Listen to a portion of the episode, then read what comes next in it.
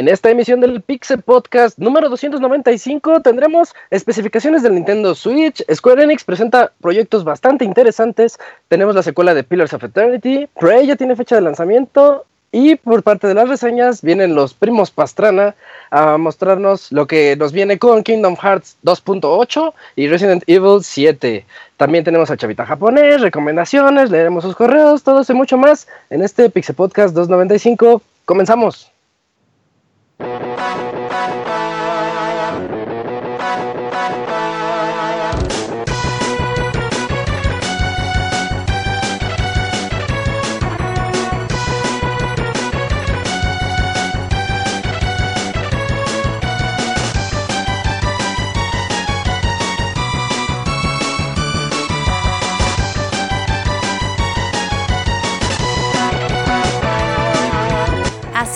El Pixe Podcast, con la información más importante del mundo de los videojuegos.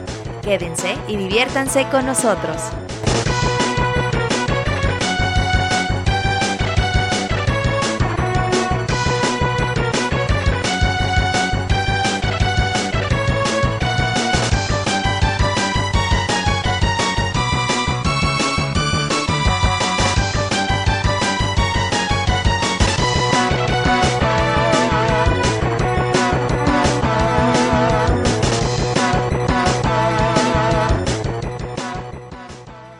Y con este tema de Storm Eagle comenzamos este podcast 295. Ya estamos a 5 nada más del 300. Nos esperan grandes sorpresas o no. Eso ya lo veremos en las próximas semanas. Y estén muy atentos para todo lo que digamos en nuestras redes sociales, arroba pixelania y pixelania oficial en Facebook. Eh, yo quiero comenzar presentando a los que vamos a estar esta noche aquí con ustedes, hermanos míos, presentando este podcast. Y con mi buen amigo Arturo. Hola, Pix Arturo. ¿Qué, Pix, abogado. Eh, ¿Qué tal amigos? Pues cómo están. Eh, yo muy bien. Ya está pues más friecito aquí en, en su casa que es Tuxtla Gutiérrez Chiapas. Y pues no, pues qué bueno que ya faltan cinco, cinco programitas más para, para llegar al 300. Entonces, me acuerdo que cuando escuchaba el podcast ahí nada más como que estaba en el chat y se veía tan lejano esa, esa cifra. ¿Desde De hecho, cuándo cuando- escuchas el podcast? Uy, güey. Desde por ahí de 70 tal vez. sin- Ah, 60. Ya tiene su ratito. Y, y cuando entré, yo entré por ahí de 160, no mames. Ya tiene. no, sí, más o menos. Uy, ya vas a estar a más o menos la mitad del tiempo de vida. Sí, güey, sí, sí, sí. Qué bien, sí, qué bueno. Eh, muy bien. En Así es. lugar, Tenemos aquí a nuestro amigo el Moy, Pixemoy. Hola Moy. Quítale el Yo ahora no se me olvidó quitarle el. Bueno, al Nada más me- se me olvidó no, hablar. ¿no? ¿Qué onda Moy? ¿Cómo estás?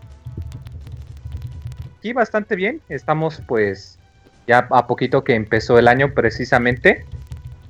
Eh, y en este caso pues les tenemos no mucha información, pero pues la que tenemos es interesante, sobre todo porque sí ha habido un par de datos ahí algo importantes. Me, me dicen que tengo un poquitín de lag en mi voz, No, estás bien, estás bien. ¿ok? Sí. Este, pero sí les vamos a dar ahorita mucha información, ¿de acuerdo? De acuerdo.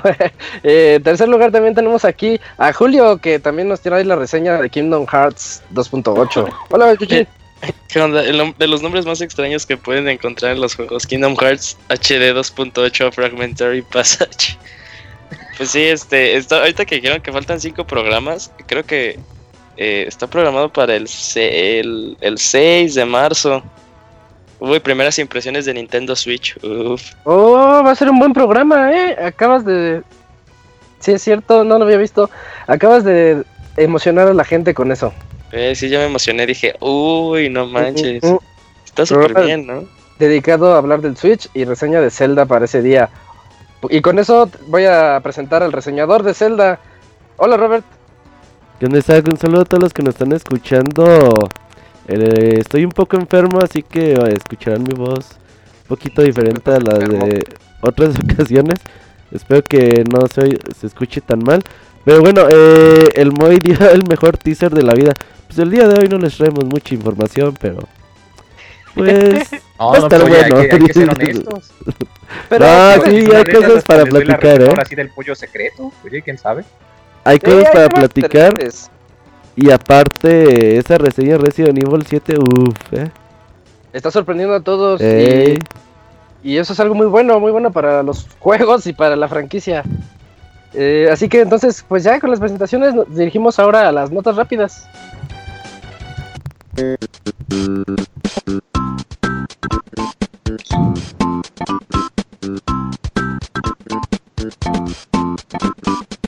La mejor información de videojuegos en pixelania.com.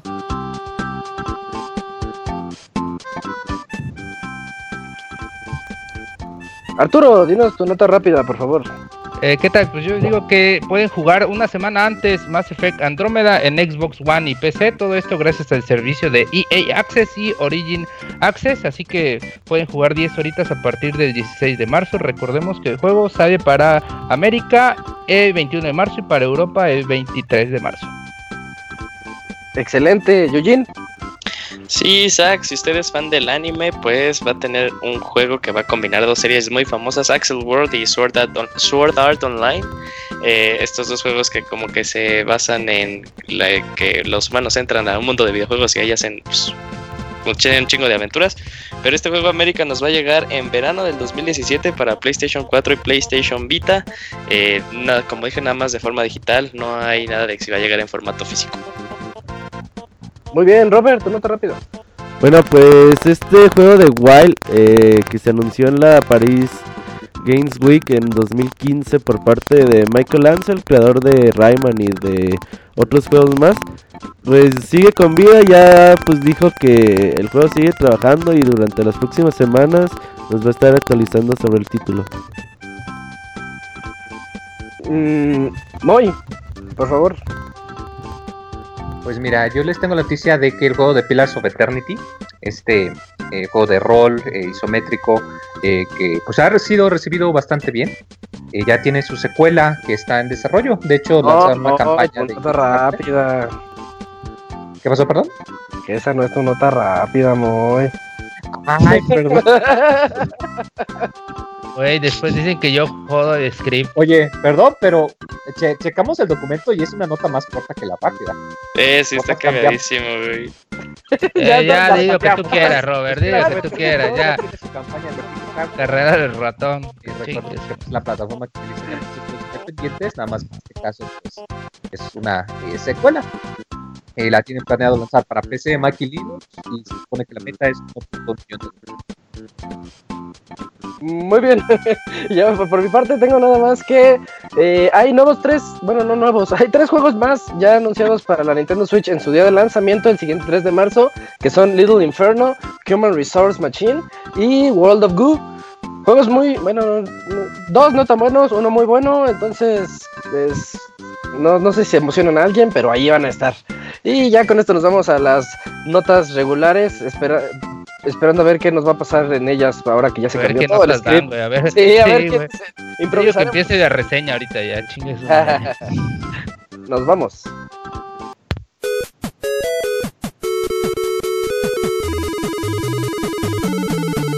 Síguenos en Twitter para estar informado minuto a minuto y no perder detalle de todos los videojuegos.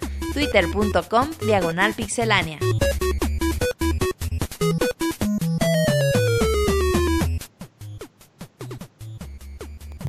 Pues comenzando con la noticia semanal de la Nintendo Switch, que ya nos tiene bien acostumbrados aquí, este, eh, con leaks y con información que tal vez sí saberás, tal vez no, pero ahorita ya, esta sí es verás. Robert, platícanos, ¿qué se reveló sobre la Switch?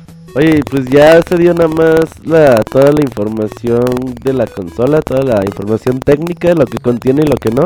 Eh, pues entre los datos se encuentra su tamaño, su peso, que pues la verdad a nadie le importan. La pantalla nada más se confirma que es de una resolución de 720p, 6.2 pulgadas, eh, pantalla táctil capacitiva y eh, su memoria 32 GB. Ahora, algo importante, eh, cuando tú conectas el Nintendo Switch al, al dock, nos va a dar una resolución máxima de 1920 por 1080, es decir, una resolución de 1080p con 60 cuadros por segundo. Eh, obviamente cuando estemos en modo portátil pues es a 720p. Eh, en salida del el audio ahí sí no sé, tú sí puedes checar esta especificación. Si te gusta o no, Isaac, tú eres el que más le sabe el audio. El- Es compatible con PCM Lineal 5.1, que es el eh, audio sin comprimir eh, por default Dolby 5.1 que nosotros conocemos así. Es bastante decente. Hay que notar que no tiene audio óptico ni nada. Ok, más. dicen que me escucho mal. Eh, ¿Puedes seguir, Lisat, porfa? Ahí vengo. Eh, Robert se escucha mal porque se está muriendo de gripa, ¿no? Es su reversa lo que truena. No, es el micrófono, güey. Dale. dale. Ah, perdón. Eh, bueno, el, el audio nada más es eso. Obviamente va a ser compatible cuando nada más lo conecten eh, por vía HDMI. Lo que decías Arturo es, este, es cierto, no va a tener entrada, más bien salida de audio óptico. Va a ser todo por HDMI, así que si necesita un decodificador especial ya de la marca Sí, que es bastante. Y es complicado encontrar este. Al menos teatros en casa que tengan entrada y salida de HDMI. Ya no tanto, Arturo. ya, ¿Ya no es tanto? No, no es tan complicado, pero sí es Sí, muy caro. No, no es complicado porque como que ya la entrada HDMI ya empieza a ser como que entrada Es universal. estándar. En su pero- momento, güey, yo como Sí. tardé, güey, para... Bueno, te estoy diciendo... Eh, bueno, también, Chiapas, Sí. güey, no mames, ahí te También. tardan un montón No, ahorita- las cosas. váyanse a las tiendas estas grandes de este departamentales y ahí, ahí lo van a encontrar en la sección de audio, nada más que son dispositivos ya bien caros. Si quieres un Onkyo en 5.1 yo creo que te está saliendo como en 12 mil pesos, te sale más que las consolas tradicionales, así que está de pensarse, ¿no?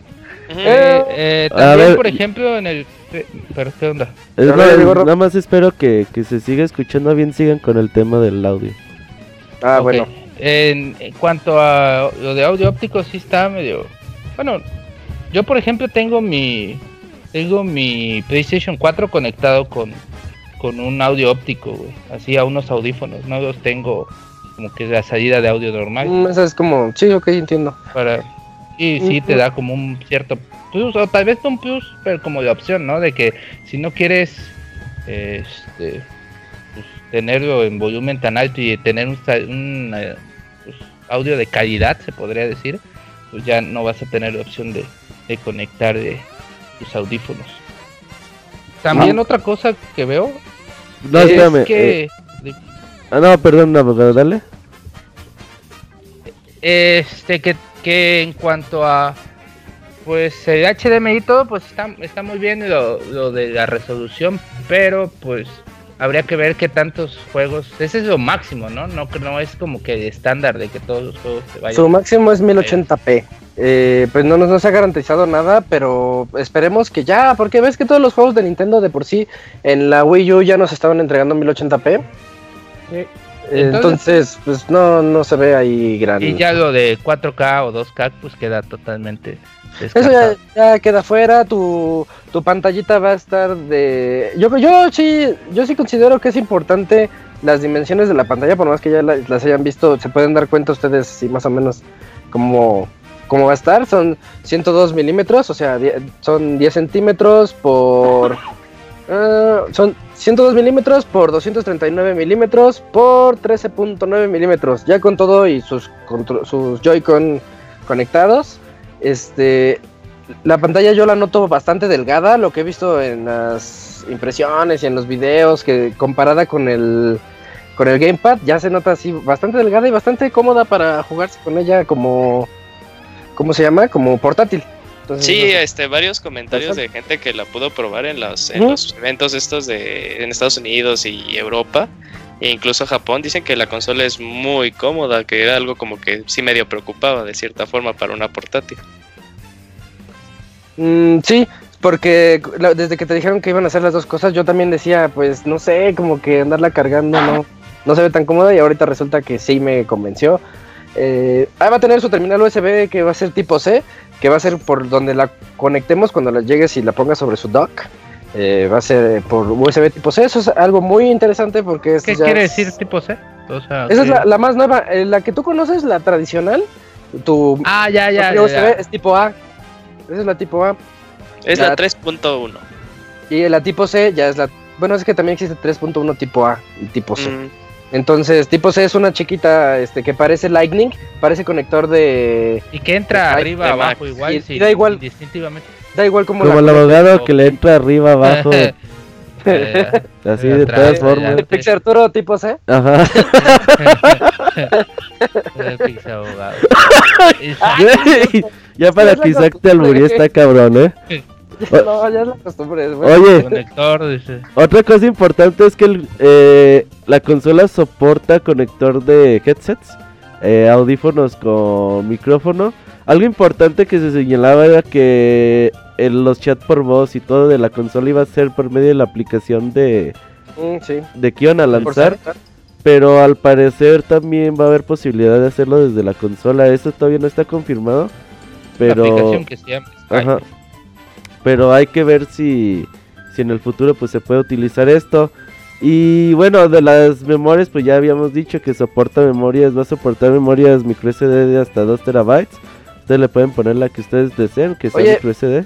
Ajá. Yo tengo ahí una duda porque hasta donde yo sabía la micro SD no había llegado a 2 terabytes. Ah, ok. Ah, pero es que este. Es que esas ¿no? ya están en desarrollo, güey. O sea, todavía no salen en el mercado, pero cuando ya estén disponibles, pues... Es que la verdad es que. Ni- Nintendo aplicó la de cuando el futuro nos alcance, ya se Sí, va a poder. Ajá, sí. Verde y todo. ¿Cómo le hacen ellos? Pero es que se me hace Ah, tan pues raro sí. que te digan 2 teras cuando apenas van en 256 gigas. Dices, ah, se adelantaron Hay como de 4 años. 512 gigas, pero no, ¿Hay están de de, 512? este, ¿Las de 5500 256? pesos. Nada más para que vayan haciendo las cuentas, una de 256 decente cuesta 5 mil pesos. Sí, Entonces, entonces piénsenle, su consolita de 8500, 9000 pesos, más 5000 de su el costo oculto, 256. como se le llama, ¿no? Lo que pueden Mm. hacer también pues es tener varias de, de 32, ¿no? Yo Es creo más que barato. eh, porque una de 32 te está saliendo como en 180 pesos, 260 Pero ahí- pesos. Ahí Arturo, fa- hace falta ver algo. Por ejemplo, sé que la Sí, el tipo, no ¿no? es buena. No, no, no, la comparación no es muy buena, pero por ejemplo, cuando en el Vita quieres cambiarle de memoria y le quieres poner otra, la consola este es, es una Eh, lata. formatea. No, no es nada más de quitar y poner. Tienes que Sí, apagar, todo, todo quitar, depende si tiene memoria interna, si no todo está en, en esta tarjetita este SD, sino memoria interna para que pueda seguir reconociendo pues los usuarios, o sea, memoria interna sí tiene, para sí manejar los tiene. usuarios y Ah, entonces pues con eso ahí 32. podría salir. de hecho, Ahí ya habría ver. Algo importante que debemos de tomar en cuenta que eh, al no utilizar discos no se ocupan instalar los juegos, güey. Entonces, como no se ocupan instalar los juegos, Cierto. ustedes no necesitan pues ocupar ese espacio en su consola, entonces no se ocupa tanto espacio en la consola realmente. De hecho, con una memoria creo de 128 gigabytes la hacen. O de Pero 200 es que, es que ahí como que tu punto de vista, Robert, es más como para un usuario como tú que consume juegos Sí, que más dices que lo físicos. digital no vale. Pero sí, no podemos dejar al lado que la memoria para una persona que consume totalmente digital, pues no es suficiente. Incluso si la quiere hacer más grande, pues sí se va a tener que, pues, eh, como dice Isaac, pues hacer un gasto de más, porque simplemente, este, pues Zelda, ¿cuánto ocupa? 13, ¿no? 13 gigas. Sí. Entonces, pues si lo, ¿Cuánto? comp- o sea, si la 13, ge- 13 gigas, ¿cuántos o sea, gigas? 13, abogado, 13, Desde chingada. aquí me cree. Ah, cabrón. Ah, Sí, No mames, de cierta forma, si, si, esta, si este usuario pues no, o si no consume en, en- en físico y ya empieza a consumir de manera digital todo, pues sí, 32 pues se los va a acabar muy Oye, rápido. pero también hay que entender que yo creo que un 80 de por ciento, un 70 por ciento de del target de, de Nintendo, o sea, de los que compran pues este tipo de consolas y son fans y todo, son como Robert, que casi Sí. yo por ejemplo en 3 en, en 3, 3DS tengo todos mis juegos este ¿Físicos? físicos, solo tengo como tres o cuatro. No, o sea, no, no creo, no creo que eso sea como que un argumento válido, porque, o sea, fíjate, o sea, yo también pues, soy fan y toda la cosa, pues hasta tú me dices, "Ah, Pero- no", y la verga, pero espérate, ahorita te voy a contar pues, cuántos tengo digital, güey. O sea, tengo 4, 8, 12, 16, 32, 36, ¿En 40, en mi 3DS, güey. Pero Julio, 40, 48. Tengo más como de 50 juegos digitales, güey. pero yo 3DS. tengo una duda, Julio. No sé si ¿Cuánto ya lo pesa cada juego? Ah, eso es diferente. Tengo una memoria SD de 64. Sí, sí, sí cabe ahí, porque pe- pesa un poquito. Julio, yo tengo una duda. Este, no sé si ya lo hayan dicho antes. El- ya se van a unificar las cuentas y ya no va a haber broncas de que yo bajo mis juegos digitales a mi Switch y si me compro otro Switch puedo bajar los mismos ahí. Todavía no dicen, pero hay Sí, rumores todavía- que dicen que sí, que sí va a suceder eso, pero todavía no hay una, algo que nos diga. Yo creo que vas a saber hasta que ya salga la consola. Esa es la razón por la que yo no me he decidido por lo digital con Nintendo, porque se me hace. Ajá, sí, porque es muy... sí, eh, y, y lo hemos comentado así muchas veces que pues luego nos parece muy injusto que pues Sí, sí. este te limite. Ah, no, no, no. Eh, sí, ya, ya, ya habían dicho que este... ¿Sí? Sí, eh, la noticia fue la semana pasada que el reconocimiento no va a ser por consola, sino eh, por, Por cuenta. Ya. Ya con eso es buena pauta para irse al mundo digital con esta consola y pues que los jugadores empiecen a, a entrarle, ¿no? Lo- Los que no están, pues los nintenderos, para, para no irnos a otro lado. Oye, ya nada más porque ya nos fuimos media hora con esta nota. eh, la batería, pues ya sabemos que va a durar una. Bueno, va a durar máximo 6 horas, pero por ejemplo, jugando The Legend of Zelda Breath of the Wild dura 3 y el tiempo de carga es de 3 horas. Entonces, se tarda lo mismo en descargarse que en cargarse. Así que, pues eso es todo lo que se dio a conocer sobre el Nintendo Switch. Algo muy importante es que la batería es interna. Eh, si se ocupa un reemplazo, pues Nintendo te la va a cambiar. Y por ejemplo en Reino Unido se especifica que el cambio es gratuito. Hay que ver si en otras regiones, por ejemplo acá en América, va a ser el mismo servicio de cambio gratuito de batería en caso de ser necesario. Eh, Yo solo quería decir que faltando un mes y ¿qué? cuatro días para que salga, pues de lo que nos dijeron aquí de la potencia de la del de la consola, pues no no sabemos nada, ¿no? Todavía. Solo Ah, sabemos güey, que de la potencia de la consola que Ni te la van a decir. güey. No le llega un Xbox One, güey. No le llega. Agradece que sea un Play 3. No, No, es, no, es, no, es, no. es, es- es como Es un punto Wii medio. U, es un, Es un punto si- medio Si el vez. Wii U pues, era más poderoso De que... hecho, recuerdo Play que 3, sí. cuando, cuando hicieron el anuncio, bueno, ya sabemos de que anunciaron los juegos que van a apoyar, pero de hecho las versiones de, de, de- de, por ejemplo, la versión de Skyrim que va a salir para Switch no va a estar basado en la Legendary Edition, va a estar basado en, en- en la versión original. Uy, No, no es cierto, Play 3, Moy, eso no han 60, dicho. Mil millones de bugs. No, no es cierto, Mo. Eso no han dicho nada. cierto. ¿Eh? Pero el chiste es que o sea, no va a alcanzar, va a ser otra vez un punto intermedio como. Mira, que va a güey. estar difícil que tengamos el Pi- Frostbite de FIFA. Piensa en esto, abogado. Ve el, ve el tamaño de un Xbox One, ve el tamaño de un PlayStation 4 y ve el tamaño Sí, de Nintendo Switch, güey. Ve la cosita que es, es una portátil que puedes conectar a la tele. Güey, o sea, no mames, güey. No, no les puedes pedir el mismo. Entonces vendría siendo como el cambio que fue entre el GameCube y el, y el Wii, ¿no? Que casi eran muy muy similares. No, yo creo que No, pues- está poquito abajo de un Xbox One, güey. Van a tener juegos corriendo a, a buen nivel, güey. Pero no, no le pidas que corra los juegos AAA de No otras pidas consolas. calidad gráfica a la consola. Pues sí. Es que eh, puede haber calidad gráfica de diferentes formas, güey. Tú puedes tener gráficos en 1080p o 4K y a lo mejor pueden estar culerísimos, güey. Si una cosa es calidad gráfica, otra es potencia gráfica. Potencia gráfica no va a tener, güey. No tiene, güey. Pues eso ya, entonces ya quedó claro para los, Muy bien.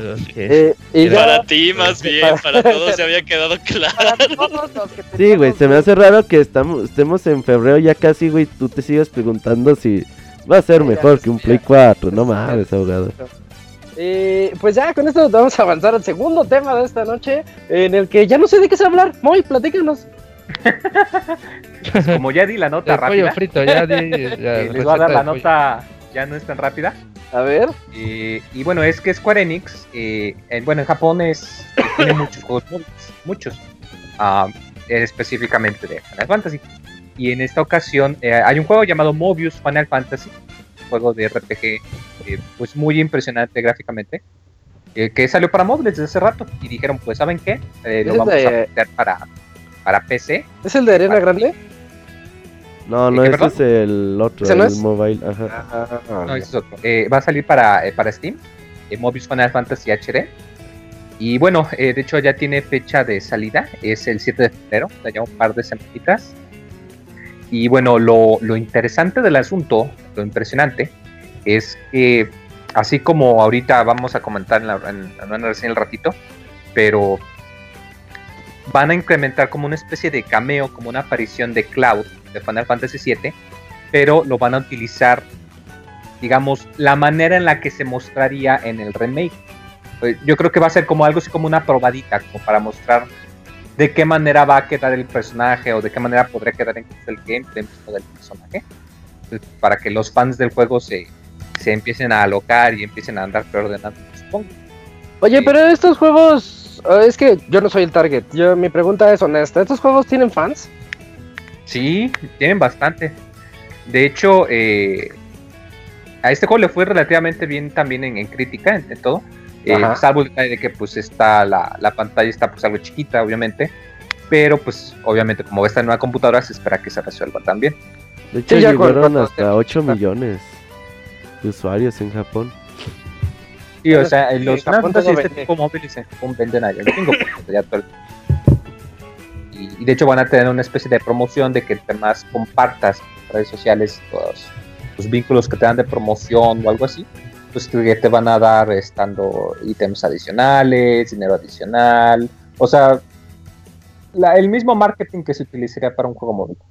Sí, eh, como... A mí me agrada la idea, eh, sobre todo para que pues le dé más impulso, ya que el hecho de que es un juego móvil no necesariamente significa que sea algo malo. Eh, como comento, este tipo de juegos venden muy bien en Japón.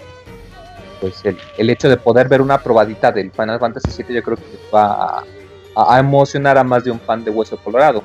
No creo de hecho que el juego sea algo caro, o sea, no creo que sea algo difícil de comprar, la verdad. Oye, de hecho, hablando de Final Fantasy, qué bueno que estamos hablando del tema. Eh, el día de mañana, o en un par de horas más, va a ser un ah, evento en Japón, ¿no? A las 3 horas de la mañana en tiempo del este va a haber un evento del 30 aniversario. Eh, no han dado, hasta ahorita, hasta este momento, no han avisado de si va a haber algún stream o algo similar. Yo espero que sí, o de perdida, si hacen algún anuncio o algo similar, pues lo van a hacer durante esta celebración. Recordemos que hay por ahí un rumor de rumor, perdón, de una compilación de todos los juegos o de que posiblemente anunciarían Final Fantasy XV para PC en algún momento del año. Ya ha habido rumores muy fuertes de ello. Entonces, si algo como así ocurre, pues yo creo que vamos a escuchar las horas. Sí, lo más fuerte es la compilación del Final Fantasy. Eh, la compilación completa del 1 al 15 en un solo.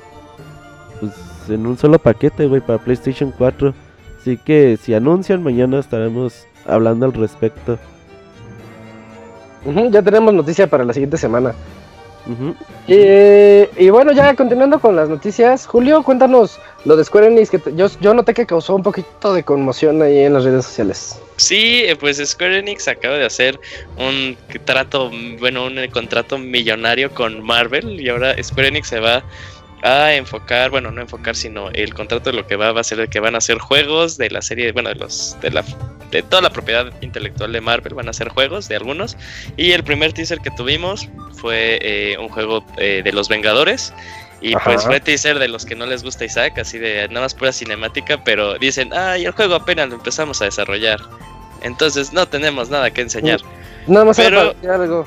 Eh, no, súper emocional para ver qué estaba viendo. Y si usted ha estado viviendo abajo de una roca y no ha visto ninguna película de Marvel, pues salen, es más que nada, los super famosos de las películas, ¿no? Sale Iron Man, bueno, el guante de Iron Man, el escudo de Capitán América, el martillo de Thor, cosillas así. Entonces, este, pues todavía no sabemos nada. Se dice que para 2018 vamos a tener más información. Pero aquí lo interesante es que pues ya nos están diciendo qué equipos que forman parte de Square Enix van a estar eh, pues haciendo este juego de los Vengadores. Y van a estar, eh, va a estar el estudio que ha estado haciendo pues, últimamente los dos, eh, bueno, el reboot de Tomb Raider, que es este Crystal Dynamics. Y este, pues alguna noticia un poco triste tal vez para Isaac, que jugó el último Deus Ex, el Mankind Divided, ¿sí no es? Eh, sí, así es. Eidos Montreal también está involucrado en este proyecto de, este, de Marvel, incluso eh, Eidos Montreal también está haciendo, bueno, ya dijeron que están haciendo un juego orientado para Guardians of the Galaxy. Y lo triste es que pues eh, Deus Ex Mankind Divided pues quedó, se sintió muy corto. La idea original era hacer un juego mucho más largo, pero decidieron este, partirlo en dos partes. Y de hecho varias preguntas que quedaron eh, a lo largo del juego de Mankind Divided, pues al parecer quién sabe cuándo van a ser resueltas. Todavía siguen los planes del DLC. Eh, no más dije pues dudas, güey, no dije qué. pero este todavía el DLC pues sigue en pie pero quién sabe pues, cuándo va a salir pues en forma la tercera parte. Recordemos que la diferencia entre Human Revolution y Mankind Divided fueron cinco años, entonces pues, pues también nos suena muy loco este que pues la serie se pueda tomar un tiempecito, pero nada más esperemos que no se olvide y que pues se vuelva a retomar. Y pues sí es este pues como una, una historia, una noticia pues agridulce, ¿no? O sea, saber que eh, equipos muy capaces como Crystal Dynamics y eh, Eidos Montreal pues están trabajando en esto, pues nos da una idea de que podemos recibir un juego eh, de calidad, pero pues queda este lo- totalmente el que tiene que pagar pues es este Deus Ex porque también recordemos que eh, si hay una tercera parte de Tomb Raider programada y toda la cosa que creo que el nombre tentador es Shadow of the Tomb Raider algo así Ajá. Eh, pero ese sí no, no, no le pegó nada a su desarrollo. Todavía sigue este, pues viento en popa, aparte de que le ha ido muy bien y ha vendido un montón Tomb Raider. Eh, pero pues sí, pues lástima por Deus Ex que tenga que pagar pues esto. Sí, de Julio. hecho, Julio nos acaba de matar la nota de la próxima semana, ¿vientos, Julio? Pero básicamente es un rumor. Eh, el Ah. rumor dice que sí, con ahora que Crystal Dynamics va a ser el nuevo juego de, de Avengers, pues ahora Eidos Montreal se pasaría a ser eh, los nuevos juegos de Tomb Raider y pues no habría nadie que desarrollara ahorita los juegos de, de Deus Ex. Pero por otro lado, ¿creen que pase algún tipo de revolución como sucedió con los juegos de Batman? Eh, Con... Precisamente es lo que yo les quería Rocksteady. preguntar. ¿A alguno de ustedes les emociona el hecho de que Crystal Dynamics y el equipo detrás de Mankind Divided esté haciendo Avengers? Yo, yo lo veo algo así como que en- ellos han mostrado que su fuerte no son, eh, hablo de eh, este de Mankind Divided. Su fuerte no son las mecánicas, su fuerte es la historia. Y por el otro lado, en Tomb Raider, yo noto unas dinámicas apropiadas para ese juego, pero no lo veo pues volando como Iron Man o haciendo todo lo que los superhéroes Es- hacen, no sé. Es como la duda que se tenía así que decía, no, pues Rocksteady va a estar haciendo un juego de Superman, ¿no? Y les va a quedar muy chingón, pero si luego no hay una idea que puede entrar dentro de un juego, pues podría ser muy bueno el de estudio desarrollador, pero al final el producto podría ser pues mediocre, incluso pues malo. Por eso tal vez por eso no hemos sabido nada de ese supuestamente Superman por parte de Rocksteady, porque se queda, no es que, o sea, sí tiene sentido el juego y se siente padre con un personaje de Batman que no es un un personaje con habilidades pues sobrehumanas, ¿no? Porque se puede Sí. hacer y como que el juego tiene más sentido. Pero ya cuando te vas al otro lado, así, series, se- bueno, seres súper poderosos, Hulk, Thor, que pues habilidades están muy cabronas, pues ahí como que puede ser que se encuentren pues, con pared y que pues, el, el, el juego no resulte. Pues ya a mí la verdad pues no, no me emociona porque pues como lo... Es que más que nada porque los últimos juegos que veo de los Vengadores fueron estos juegos estilo eh, RPG de muchos personajes. De Marvel Ultimate Alliance. Ajá.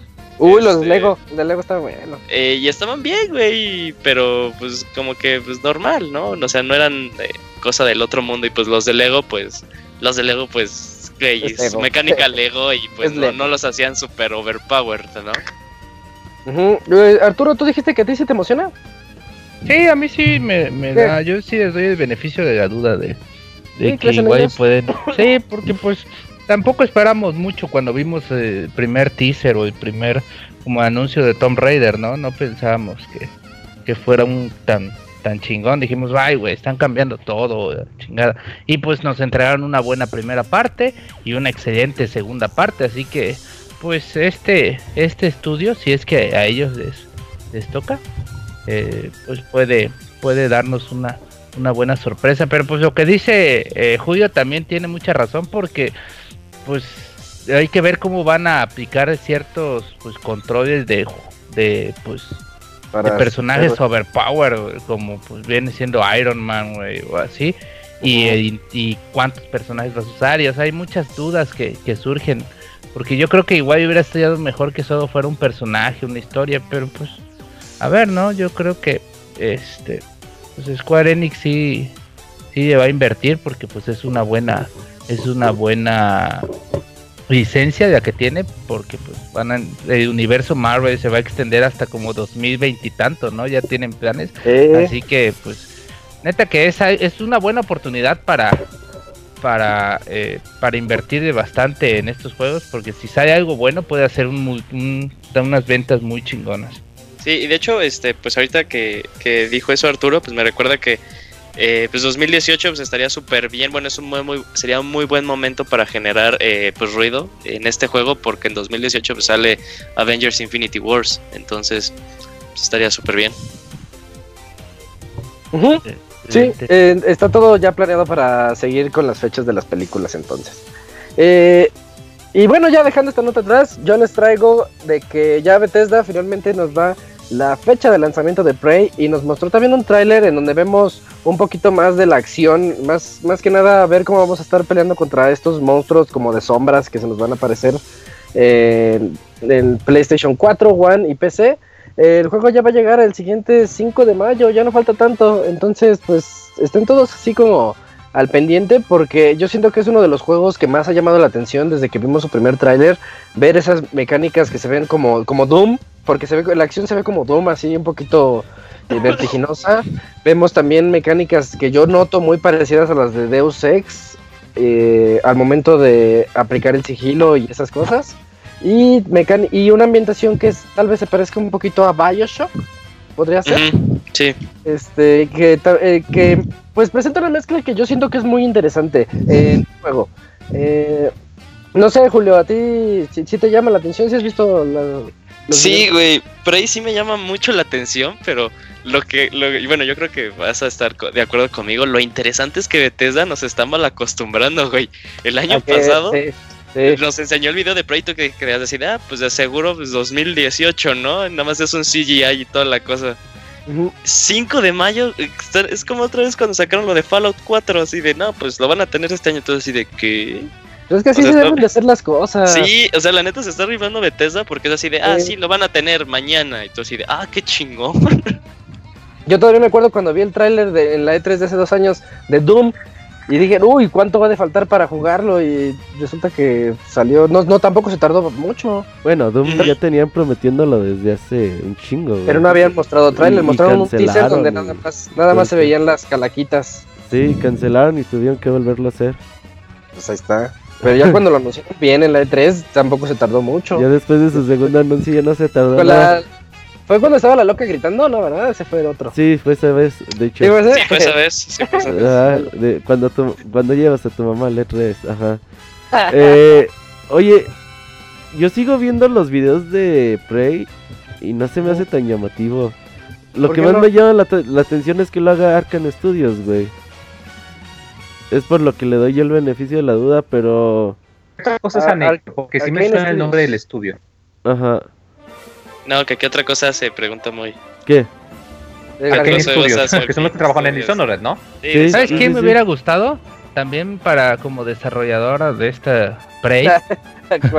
Eh, los que hicieron Wolfenstein, eh, creo que se llama Machine Games, porque pues también nos entregaron, pero pues lo que dice eh, Julio de que, que nos están acostumbrando, miren, nos han entregado Wolfenstein, nos han entregado eh, Fallout, nos han entregado eh, Doom, nos, van- nos traen Prey, Dishonored nos 2, van a güey, dar también. Dishonored, Dishonored 2, güey, nos van a dar Wolfenstein, digo, nos van a dar este Quake Viene con Champions, güey. todo. No mames, güey, puta, es- se está convirtiendo en uno de los Sí. mejores este Desarro- distribuidores, desarrolladores. sí. Sí, no. Bethesda, Bethesda sí se está, ah, pues sí, está colocando muy cabrón estos últimos, que serán? ¿Cinco años? ¿Cinco años? El nombre de Bethesda sí se ha hecho muy grande.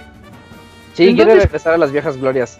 ¿En qué jueguito es que venía eh, un una como publicación, una promoción, de una madre ahí de Prey en el Skyrim cuando para PlayStation 3 creo que traía dentro en el juego físico traía el, el logo, ¿no? De Prey. ¿o Güey, yo, yo, yo fui en el E3 del 2011, yo fui a una presentación de Prey. De Prey 2 Sí. era en ese momento, güey. Ah, Prey 2, sí, Era Prey 2. Prey era 2. eso. Y estuvo ahí la presentación y pues era un juego de mundo abierto bastante locochón. Y ya después de esa presentación, ya nunca hubo más nada más del juego, Sí. se canceló. E hicieron este. Sí, pues por algo, por algo. Yo creo que lo vieron medio jodidón y pues mejor se Sí, enfocaron esos reboots. Pues a ver, Arkane Studios es un gran, gran, gran de- desarrollador, pero también tengo la duda de qué tanto empeño le dieron a este juego cuando tenían pues también Dishonored 2 y, y al- casi que al mismo tiempo, porque bueno, tal vez no, no mucho, pero pues sale cuando en mayo. En mayo. No, Mayo. sí, sí, ¿Mayo? sí tuvieron que ser proyectos paralelos. Sí, así Sí, que- totalmente, sí. Ajá. Pero como- yo no veo razones para estar así como Robert, que no que le emociona nada más el estudio. Si se ven buenos los trailers, No, no, pero sí, yo lo veo como un, un shooter más, güey. O sea, si ubicas que hoy en día ya hay, ya, hay- ya hay shooters que te ofrecen más allá de lo que te ofrece cualquier juego de disparos, güey. pues el mismo. Wolfenstein. Ajá, entonces hay que ver. Quiero ver a ver qué, qué te ofrece de más. Además de una simple historia de, no sé, de di- dispara durante 12 horas y ya, ¿no? A ver, Sí. quiero, quiero ver qué más ofrece.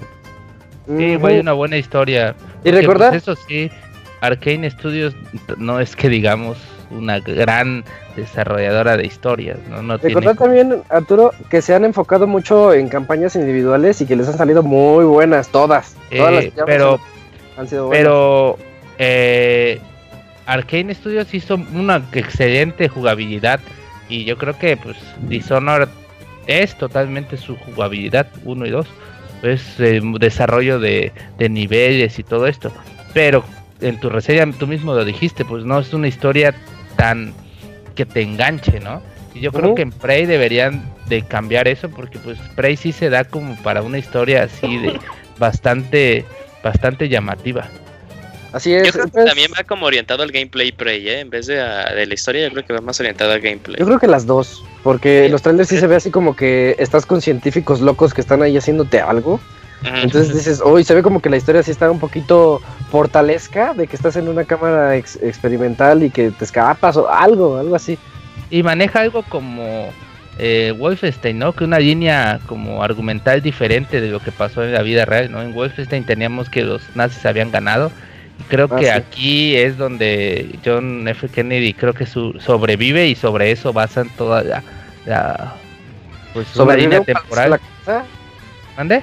¿Sobrevive un balazo en la cabeza? Pues no sé cómo sobrevive y todo, pero es como una línea alternativa, así que pues sí, yo creo que puede ser una buena historia.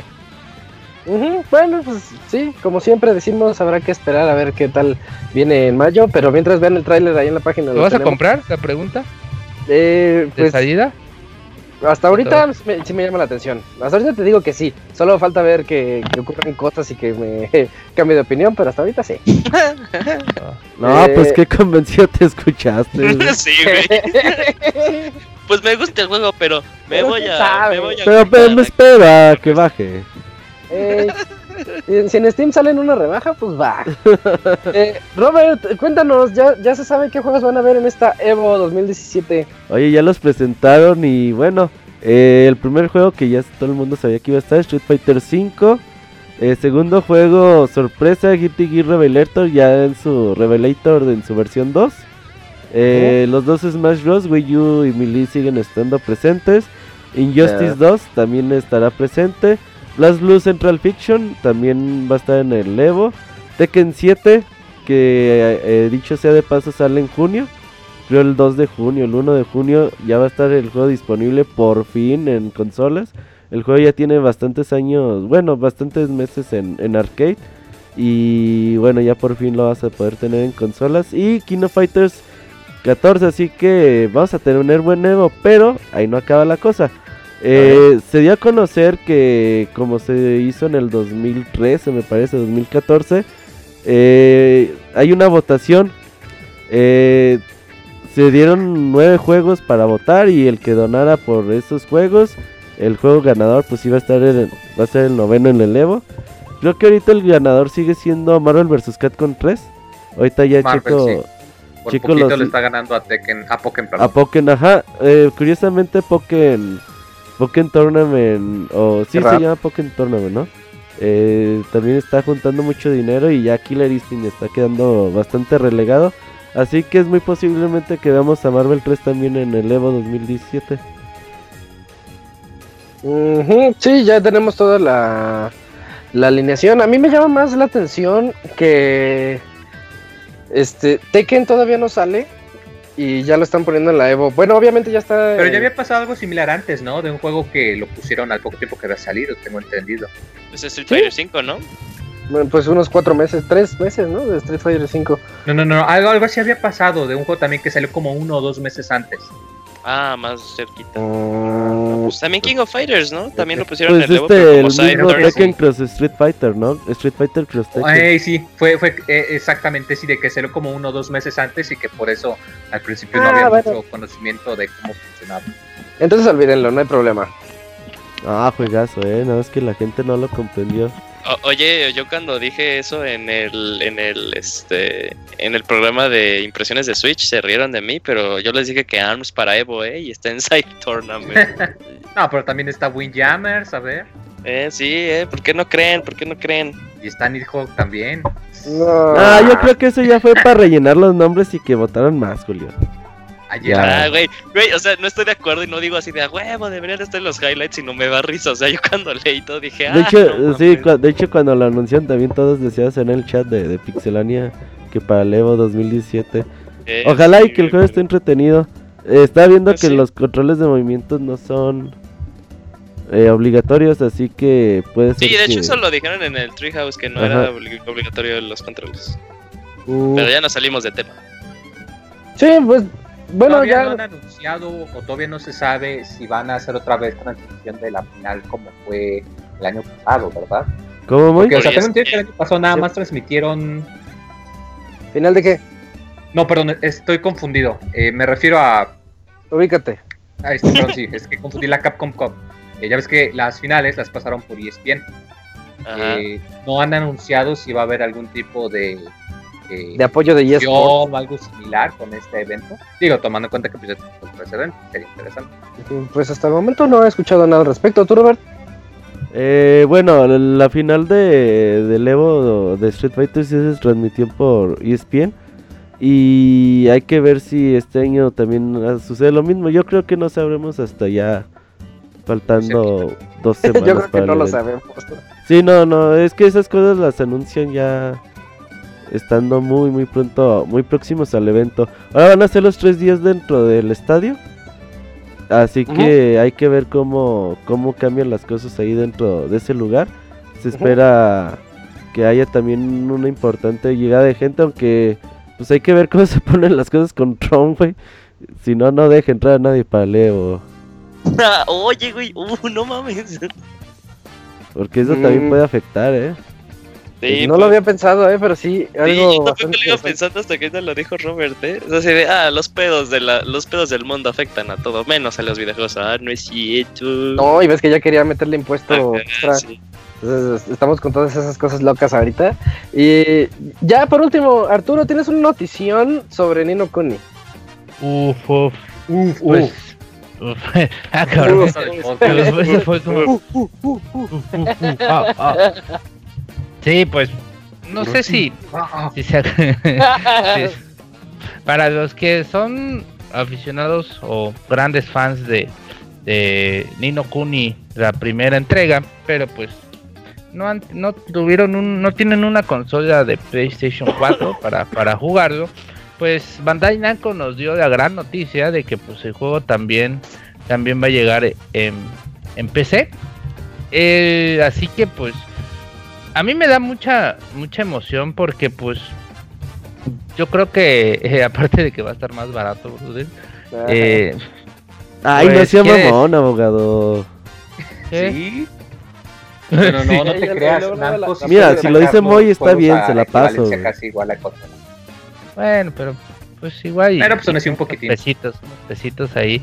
Y pues, eh, pues el juego se ve muy bien también, pero pues, aunque no me, no me gusta mucho que ya no es Ghibli, pero pues, Pero es level que no- 5, no... le hace. eh, sí, Level five. Lo que sí no, no, no estoy muy seguro es, yo supongo que pues va a ser por medio de, de la plataforma Steam. No creo que, que haya otra, no creo que se vaya con Windows 10 y su Windows Store. Pero No, seguramente sí tiene. Sí, y además creo que tienen por ahí los, los que hicieron la- el juego anterior, así que tienen muchos eh, este, desarrolladores y todo que, que estuvieron de, de Ghibli, así que pues el juego va a seguir en la misma, Es que, en la misma línea. es que el anterior, lo que te vendían de Ghibli es que ellos habían realizado las animaciones. Ajá, y si, las se- y si las ves, dices, uy, está bien, está bien padre, si estoy viendo una película de Ghibli cuando te contaban las historias de este de Drippy Ey, y qué buena de- historia, güey. Nada más el inicio, güey. pues, pues sí tiene buenas cinemáticas. Si le pones atención, está muy con mucha atención al detalle y así caricaturescas y bonitas. Entonces sí se va a extrañar que no esté Ghibli, pero eso no demerita el juego para nada. De hecho, el juego tiene a su fuerte base de fans y pues ojalá que no le vaya mal nada más porque ya no esté Ghibli. Y, y, pues para los que son ahorra, ahorra, ahorrachivos como, como el Moy, pues ya saben que en una Steam Summer o en una en la de invierno, pues lo pueden también No, no, para nada. Este apoyen los de lanzamiento, abogado. Uh, va, excelente, No, fíjate, de hecho andaba hablando con un amigo hace un par de días respecto a, al menos en lo que respecta a las PCs, como que ahorita estamos entrando en la, se va a escuchar medio mamadón, pero pues la época dorada, si son personas que les gustan los RPGs eh, japoneses. Eh, recordemos que hasta hace algunos años, pues, sí, o sea, había juegos de rol, pero eran principalmente occidentales, era muy raro que hubiese un juego, un, un JRPG para, para PC no era algo muy frecuente, existían, pero eran muy raros, era difícil encontrarlos. Y ahora, pues ya muchos eh, publishers se han dado cuenta de que sí tiene un mercado desde que salió, eh, me acuerdo mucho cuando salió Valkyria Chronicles, que ese lo salió para PC y que fue el juego que más ganancias le generó ese año y que se quedaron de, oye, no manches, no esperábamos que le fuese tan bien. Y desde entonces muchas compañías se han estado dando cuenta de que los juegos de RPG en PC y en Steam sí venden. Ahí tenemos Oh, hace un momento el dato de del Final Fantasy que ya casi toda su librería, casi todavía está disponible. O sea, los Final Fantasy numerados ya casi todos están Sí. en Steam. Eh, Bandai Namco, que pues ya ha estado, lleva tiempo sacando sus juegos de Naruto, de Sword Art, eh, los juegos de Tales of, que también los saca mismo día que salen en para consolas. Y aquí tenemos también la prueba Ni no Kuni. Eh, es algo que a mí me emociona mucho. O sea, yo pienso que en realidad este es un muy buen momento. Por ahí también de Bandai de, Dragon Quest Heroes, también por ahí salió para, para PC. Sí, ah, qué bueno que me lo que sí. pueda decir también. O sea, es, es un muy buen momento que pues durante mucho tiempo era el, dilema de que pues si alguien era se dedicaba a la PC como su plataforma de juegos, pero jugaban los juegos de Atlus, pues necesitaba una consola nada más para esa para satisfacer eso. Y pues ahorita ya no es tan tan a fuerzas, ya están teniendo muchas opciones y qué bueno la verdad. Y pues qué bueno que, que porque lo bueno es que haya haya de lo mejor en todos lados, ¿no? Que no pues, que no nos apartemos, que no todos salgan en consolas, pero que tampoco solo salgan en PC, sino que haya pues bastante una comunidad grande en todo, una, una biblioteca grande de juegos pues en todas las, las plataformas disponibles. Y pues eso es, habla pero- muy bien de, de la PC, que por cierto está rompiendo récords de, de ventas. Ya, así que- pero ya no digo más, no voy a hacer una nota de, de otra semana. Sí, ya hablaremos de eso la siguiente semana. Este, ya tenemos aquí a Chavita haciendo ruido de fondo. Hola Sí, Chavita, viene, viene en moto. ¿Qué onda? te escuchamos ahí en el fondo. Bueno, nos vamos a tu cortinilla y ahorita vamos contigo. Estas serán las aventuras del Chavita japonés.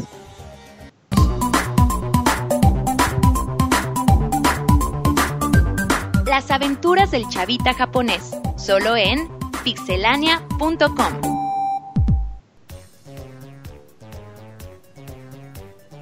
Ahora sí, Chavita, ¿qué onda? ¿Cómo estás? ¿Qué onda, mano? Ya volví. ¿Qué onda? ¿Dónde andas, chavita? ¿En el aeropuerto Eh, o qué? En la No, bueno, casi. Es que están, están remodelando la oficina y traen un desmadre aquí con grúas y cuanta madre. Disculpen las molestias que esto le ¿Te echaste ocasiona. en un parapente, güey, o qué pedo? No, no, no, no. Pues es que tumbaron una de las paredes para remodelar la oficina y pues entre el chiflón, mano. Sí, se oye que te entra duro. Uf. ¿Qué onda, mano? Pues les voy a platicar dos Sí, cosas. ¿qué tema nos traes? A ver, cuéntanos. Este, ¿sí se acuerdan de la película, la de Kimi no Nawa, eh, la- o en inglés Your Name? que les promocioné un chingo. Me acuerdo Este, que la promocionaste. Bueno. ¿Cómo se llama en lamentablemente no quedó japonés? para los Oscars, ¿no? Kimi no Kimi no. Nawa. Ok. Ah, Kimi- Este, pues lamentablemente no quedó para los Oscars, pero esa no es la nota, mano. Este, como les anticipé también en alguno de los Pixel Podcasts, ah, tiene rato, unos dos meses más o menos. Acaban de abrir en la ciudad de Nagoya eh, un restaurante temático eh, basado en la película, con toda la memorabilia disponible existente o que no existía y la hicieron exclusivamente para venderla ahí. Y también pues todas las comidas están basadas en los sucesos o personajes que, que lleva la trama de la película. ¿Cómo ven? ¿Cómo ven? ¿Y qué onda? ¿Cuándo vas a ir o qué? Para que nos digas qué pedo. Mis hijas quieren ir, así que yo creo que voy a ir este domingo que viene. Uy, ¿de a ¿Cómo la cuánto ves? la cuenta? No, barata, barata. Va a ser ahí donde estaba el Kirby Café. Sin café, pero este sí tiene café, pues. Oye, ¿y qué? De hecho, ¿Ya es un con el restaurante, Kirby pues. Café o qué? ¿Qué ha pasado Ya con esos, güey? ¿Ya lo quitaron? Sí, ¿Ya todos? Mm, No estoy seguro si el de Osaka, que es el único que quedaba, pero este, el que estaba en Tokio, en la Tokyo Skytree, ya fue. El que estaba cerca de mi casa fue el primero en desaparecer porque pues, no- tenía café, güey. Todos íbamos a buscar el pinche café y no había, güey. Y Pues luego ahí los decía que tenían para Kirby vender. Shop. Yo no, veí, yo no vi donde decía café, güey. No, decía Kirby Café and Shop. No, decía Pero Kirby bueno. Shop, güey. No mames, seas no mames.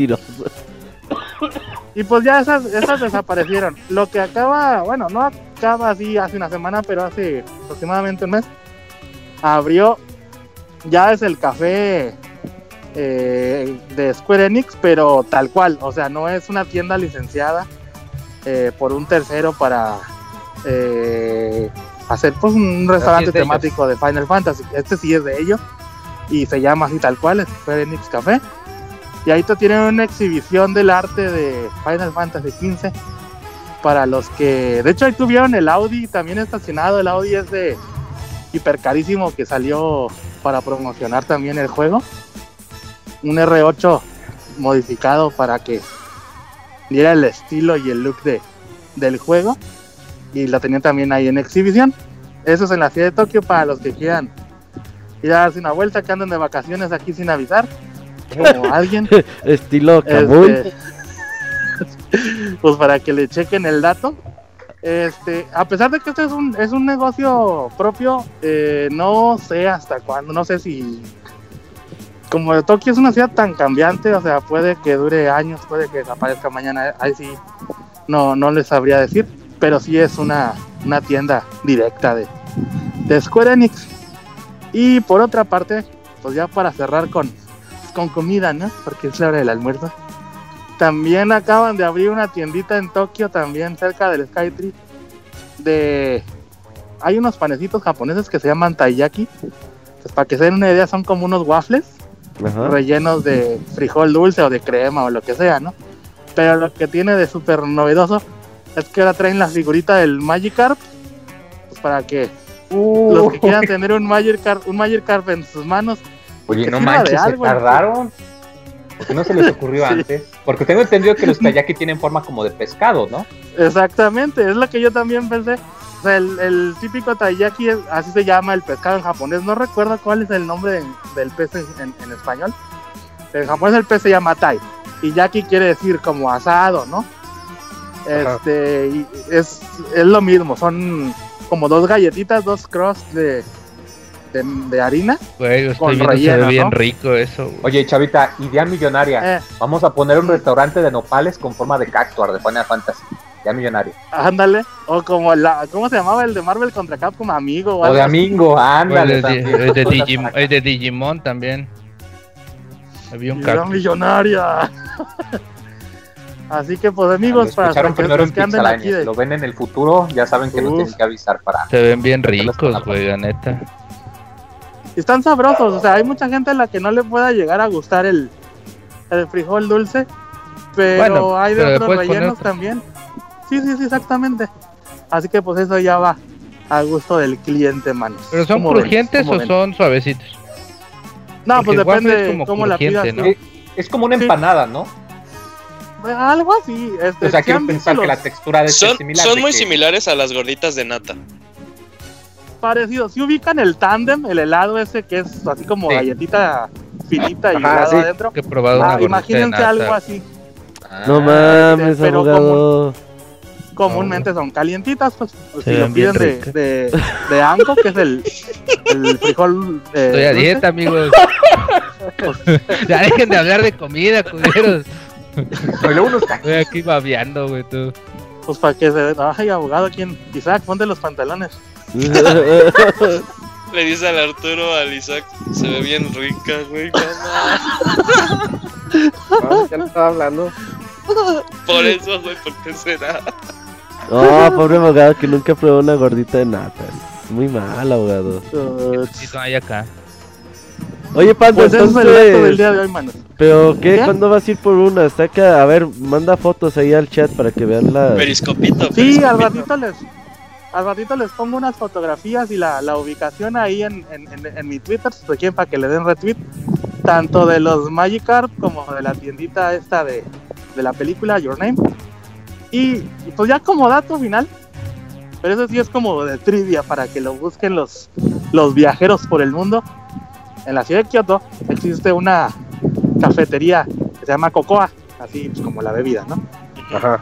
Y, pero es esa cafetería es pura finta, güey. Te das cuenta que sí tiene, tiene mesas afuera y adentro puedes pedir pues, tu cafecito y la chingada. Pero si tú le dices a los meseros que quieres utilizar el, el servicio de librería, te dan una tarjeta con un password y te tienes que ir a la parte trasera así de como al callejón de la tienda. Espérate, espérate, esto ya es como una película de terror, ¿no? Sí. porno, Sí, sí, sí, ahí en el callejón donde, O porno. porno debajo te sacan los órganos.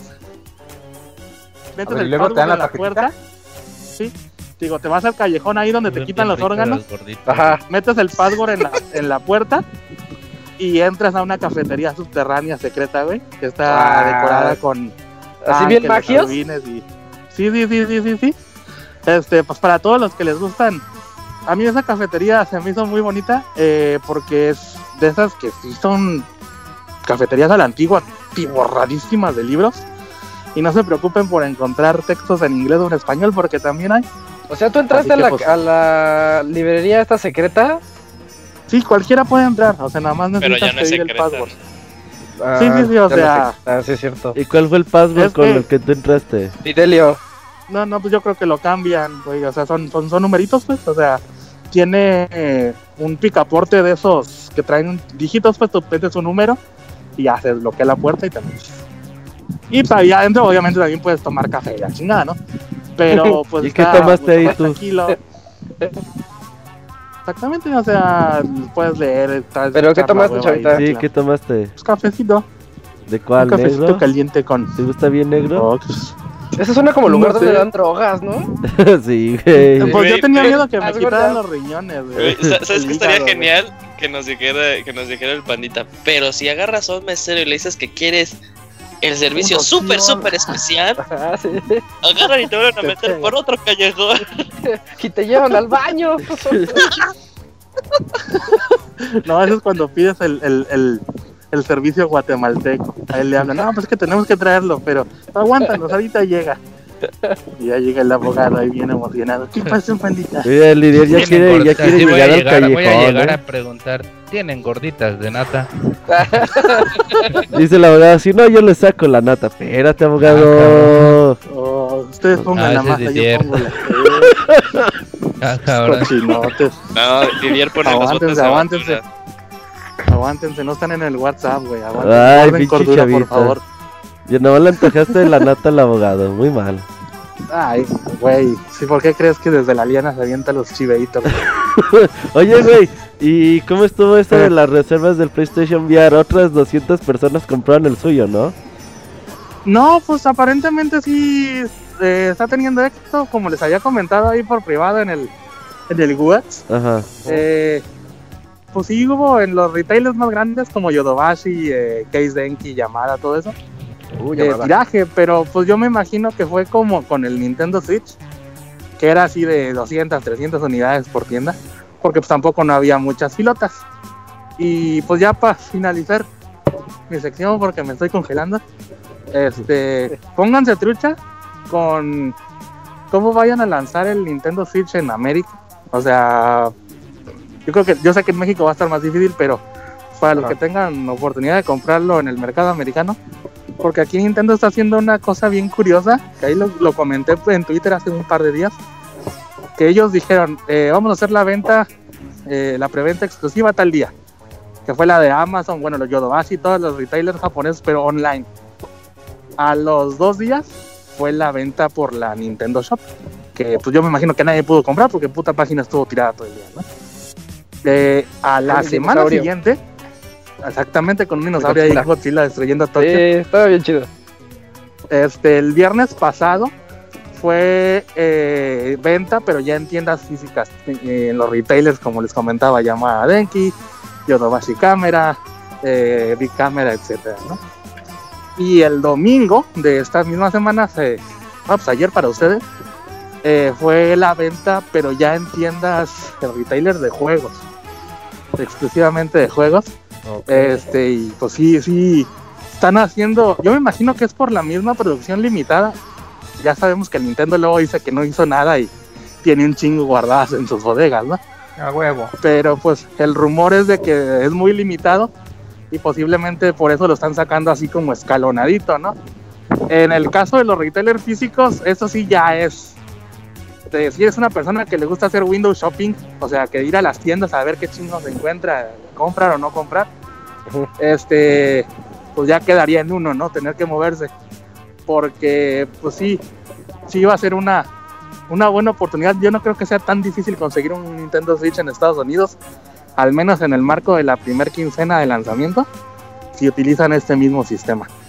Si lo sueltan todos el primer día, pues ya, ahora sí, agárrense que se va a acabar el mundo.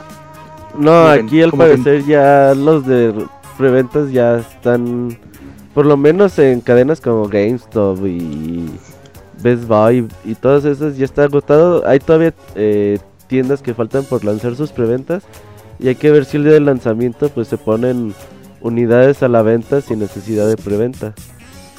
Yo creo que sí, fíjate, eso mismo pasó con, bueno, es que pues ya sabemos que Sony también se maneja de otra forma, ¿no?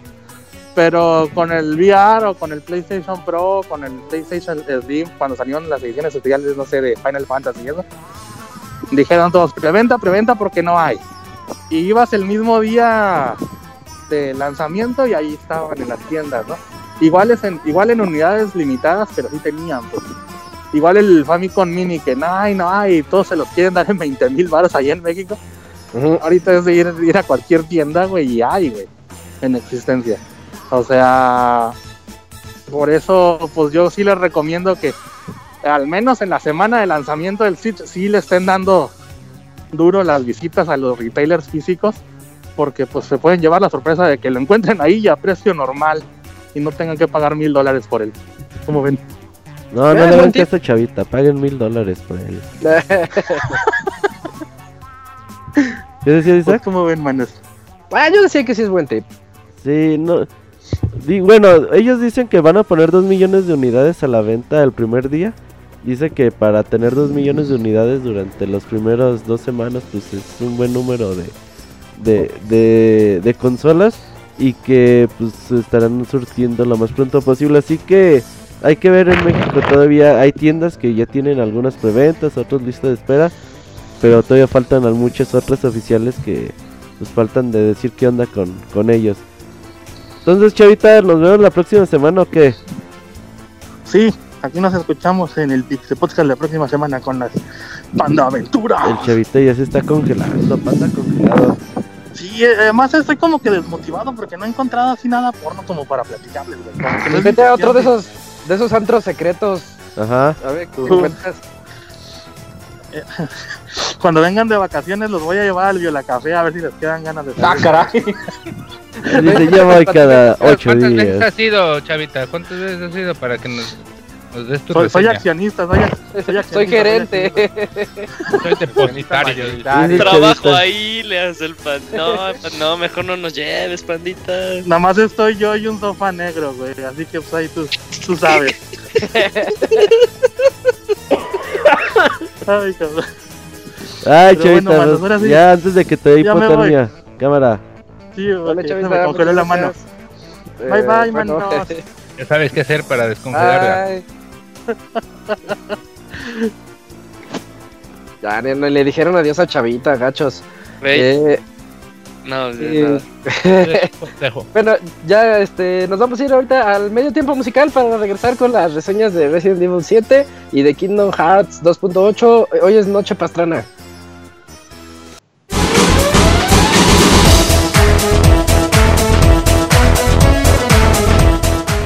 Escuchen el Pixe Podcast todos los lunes en punto de las 9 de la noche en pixelania.com.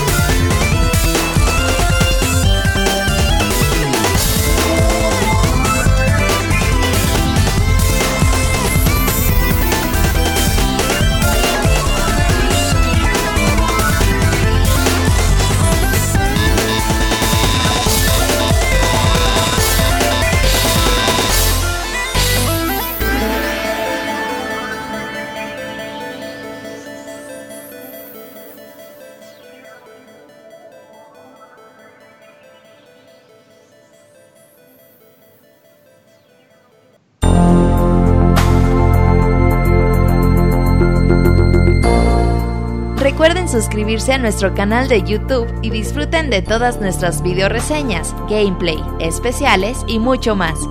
youtube.com diagonal pixelánea oficial.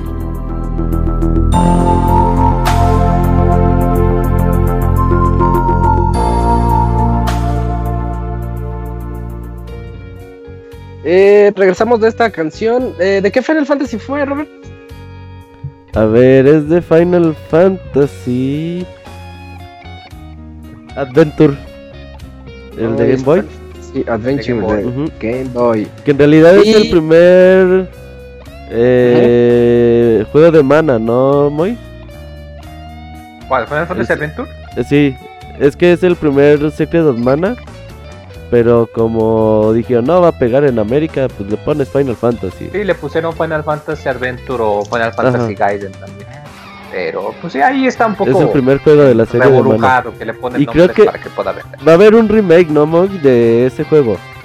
¿Ya? hay? ¿Ya, ya salió?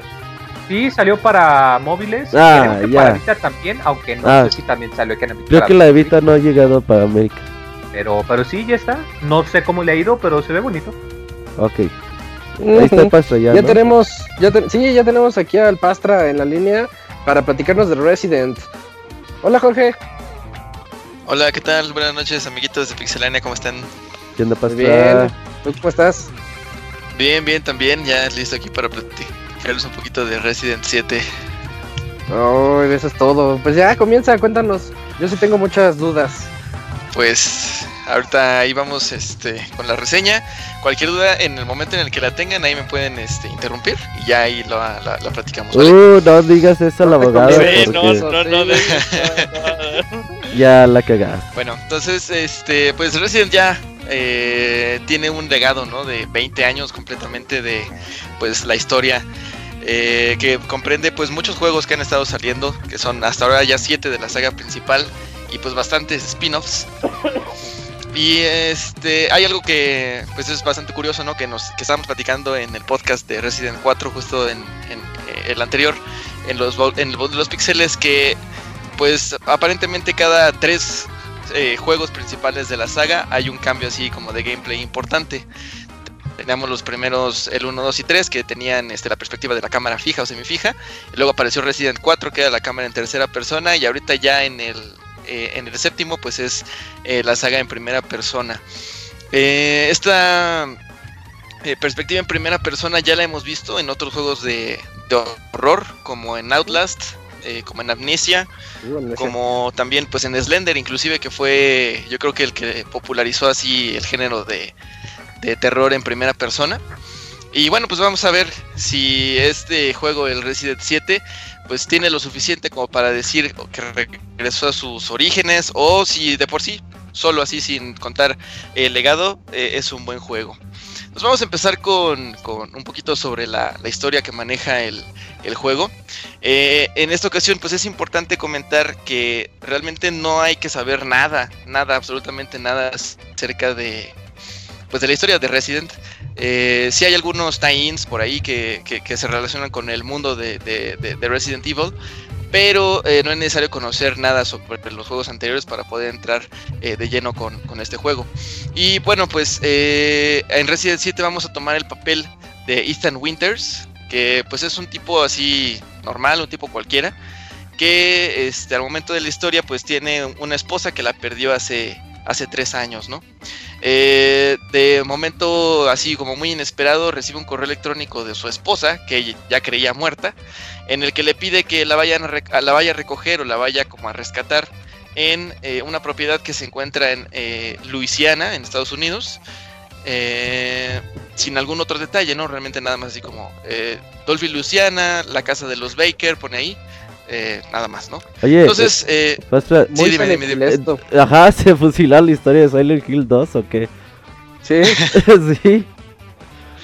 sí, pues la historia no es así como muy, muy, muy original que, que digamos, Ajá. Eh, pero sí, sí tiene este eh, algunos, algunos elementos, inclusive este, ahorita que ya estamos yendo a, a lo de los Baker, eh, los Baker son, es una familia que se encuentra precisamente aquí eh, viviendo en, en, en, en Luisiana, que tiene un tinte o tiene así como si fuera la influencia de la familia de, de la película de, de Texas Chainsaw Massacre, que son unos eh, hillbillies que viven así, este, pues son muy eh, poco higiénicos. Eh, se ve que es- son así como personas que no tienen muchos estudios. que se y casan realmente- entre primos. Uno- unos Ajá, sí, casi, palurdos. casi que se casan entre primos, sus papás son primos, por ahí Ajá. Robert. Este, y Chiste súper local. Eh, pues eso. Entonces, eh, una vez que tomamos ya el control de Ethan, eh, ya estamos cerca de la propiedad de, de los Baker. Eh, los Baker se conforman, es una familia que está conformada por Jack, que es el patriarca, digamos, el, jefe de la familia. eh, Marguerite, que es la mamá, esposa de, Jack. Lucas, que es eh, el hijo, le llaman ahí el, eh, la oveja negra de la familia. Y Zoe, que es la hermana de Lucas. Estos personajes son bastante variados, cada uno tiene así como su, su- su propia personalidad. Y en las primeras horas del juego, pues nos vamos a percatar luego, luego que algo anda ahí este, mal con ellos, porque eh, pues comen vísceras, que son muy probablemente humanas. eh, son bastante desaliñados, muy poco higiénicos. Eh, también hay un momento ahí en, las primeras, en la primera hora en la que aparece ahí que se están mutilando sin, sin, sin ningún problema, se están quitando ahí las extremidades y toda la cosa. Y también de ahí conviven con una viejita que está toda comatosa, sin que esto les cause mayor impresión ni nada, ¿no? Este, también en las primeras horas, sí, sí, sí. También las primeras horas nos damos cuenta que pues prá- prácticamente quieren matar a todos los que se acerquen ahí a, a la propiedad. Y bueno, ya este tenemos aquí el, el- objetivo del juego que pues prácticamente sería encontrar a Mia y salir ¿no? de, de- de la pesadilla en la que, en la que nos estamos metiendo. Eh, aunque eh, para, sin spoiler ni nada, les puedo este, asegurar que la historia es muchísimo más, más profunda que, que eso, que nada más ir a rescatar a, la damisela en, en- peligro. Sino que este, pues también es, la historia se lleva de una manera muy eh, secuencial, tiene un script así como muy, muy bien predeterminado. Eh, y la manera en la que se desenvuelve la historia es eh, pues fenomenal. Fenomenal en el sentido en el que al jugador se le van entregando, este, se le van dando así como preguntas y se le van dando la, la respuesta a esas preguntas de poco, en, de poco en poco, ¿no? Van así como muy a cuentagotas. Eh, y esto está dado por medio de los documentos que se encuentran este, dentro del, pues, de toda la, la- aventura que se juega ahí en, en- en- en Resident 7. Y también en los diálogos que llegan a soltar algunos de los personajes. Eh, a pesar de que va así como muy a cuentagotas y muy este, de paso a pasito, eh, existe una motivación suficiente para poder seguir avanzando a pesar de- del miedo ¿no? que, que infunde este juego. El miedo es un elemento que vamos a, comentar eh, en un momento más adelante. Ya se había comentado, bueno, los personajes son bastante diferentes. Y este, esto también le otorga al juego una amplia variedad porque este, también se va dividiendo, digamos, por sectores. Y estos sectores están como a cargo de cada uno de los personajes eh, eh, enemigos. Y este, cada uno como que le imprime ¿no? su, su propia personalidad a, a- a estos sectores. Entonces se siente esa, esa variedad eh, hasta, hasta en el mero final del, juego. Y esto enriquece mucho este, la manera en la que se cuenta la historia, la manera en la que uno está interesado en saber qué es lo que está pasando ahí en, en- la casa de los, de los Baker y los alrededores. Y este, pues es una manera, yo creo, bastante, bastante buena de, de- manejar eh, el script, ¿no? Y la, la manera esta secuencial que les comento en, en- en avanzar este, en el juego.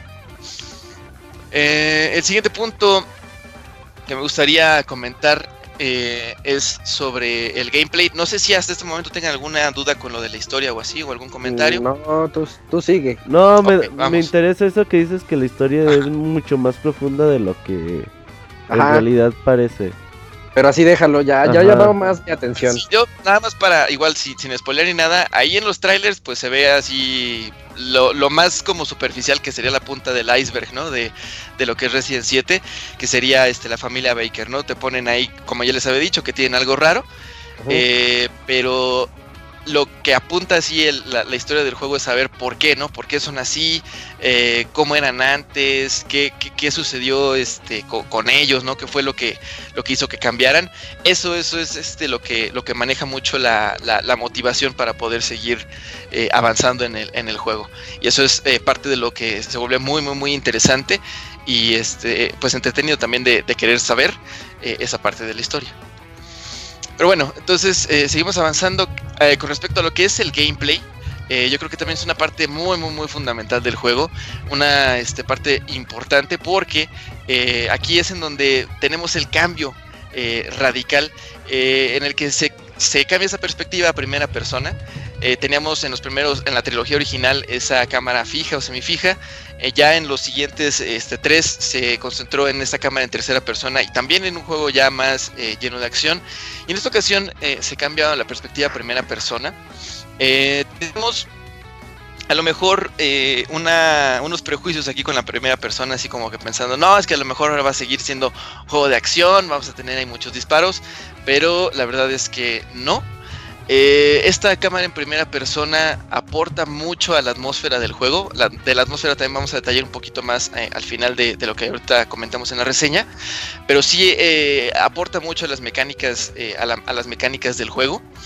es una cámara que sí hace que uno se sienta muy inmerso dentro del universo que, creó Capcom en, este Resident. Y también aporta mucho al, elemento de miedo de horror, de ansiedad que se puede llegar a sentir en, el juego. Puesto que como ahora tienes la cámara en primera persona, lo único que puedes mirar es hacia adelante, ¿no?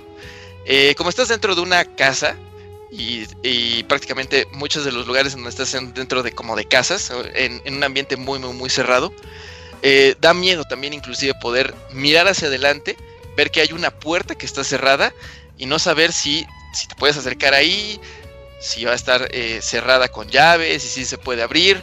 Y una vez que se abra, inclusive también tener mucho miedo de que ya estás dentro de, la, de, la, de la habitación a la que acabas de entrar y no saber si hay algo detrás de ti que te haya seguido o algo este, que te estaba siguiendo y si se, se percató de que te metiste por esa puerta.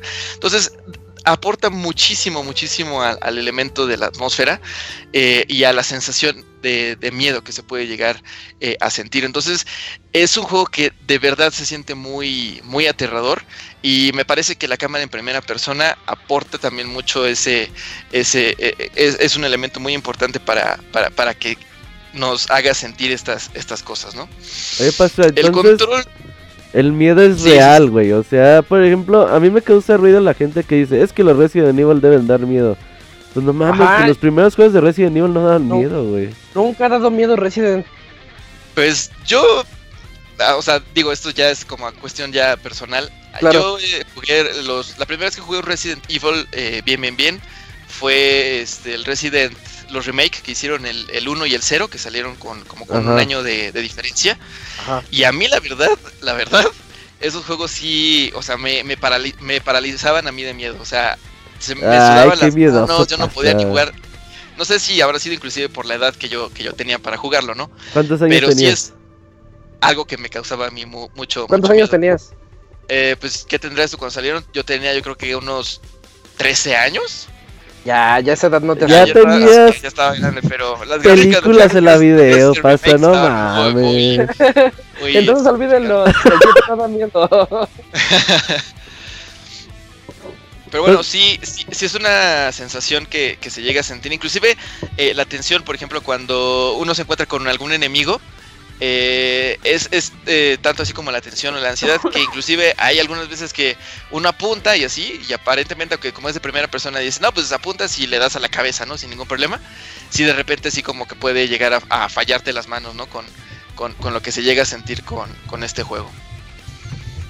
Entonces pues sí el miedo el miedo a mí sí se me hace así real no es una sensación que sí que sí experimenté yo este así con con, con, el corazón, pudiera decirse. Ajá, no miedo tipo youtuber de vean cómo me asusto. Sí, no, no, o sea, no.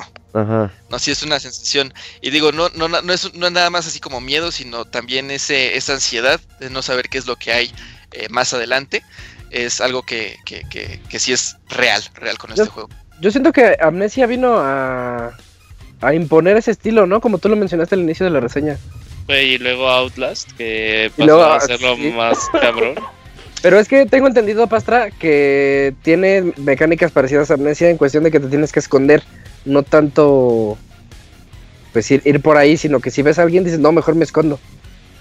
Pues es, eh, depende eh, de cada uno de, los de los jugadores. Si de repente, en la primera parte del juego, eh, Jack, el, el, papá de, de la familia, eh, llega a perseguirte dentro de la, de la como mansión en la que, en la que estás.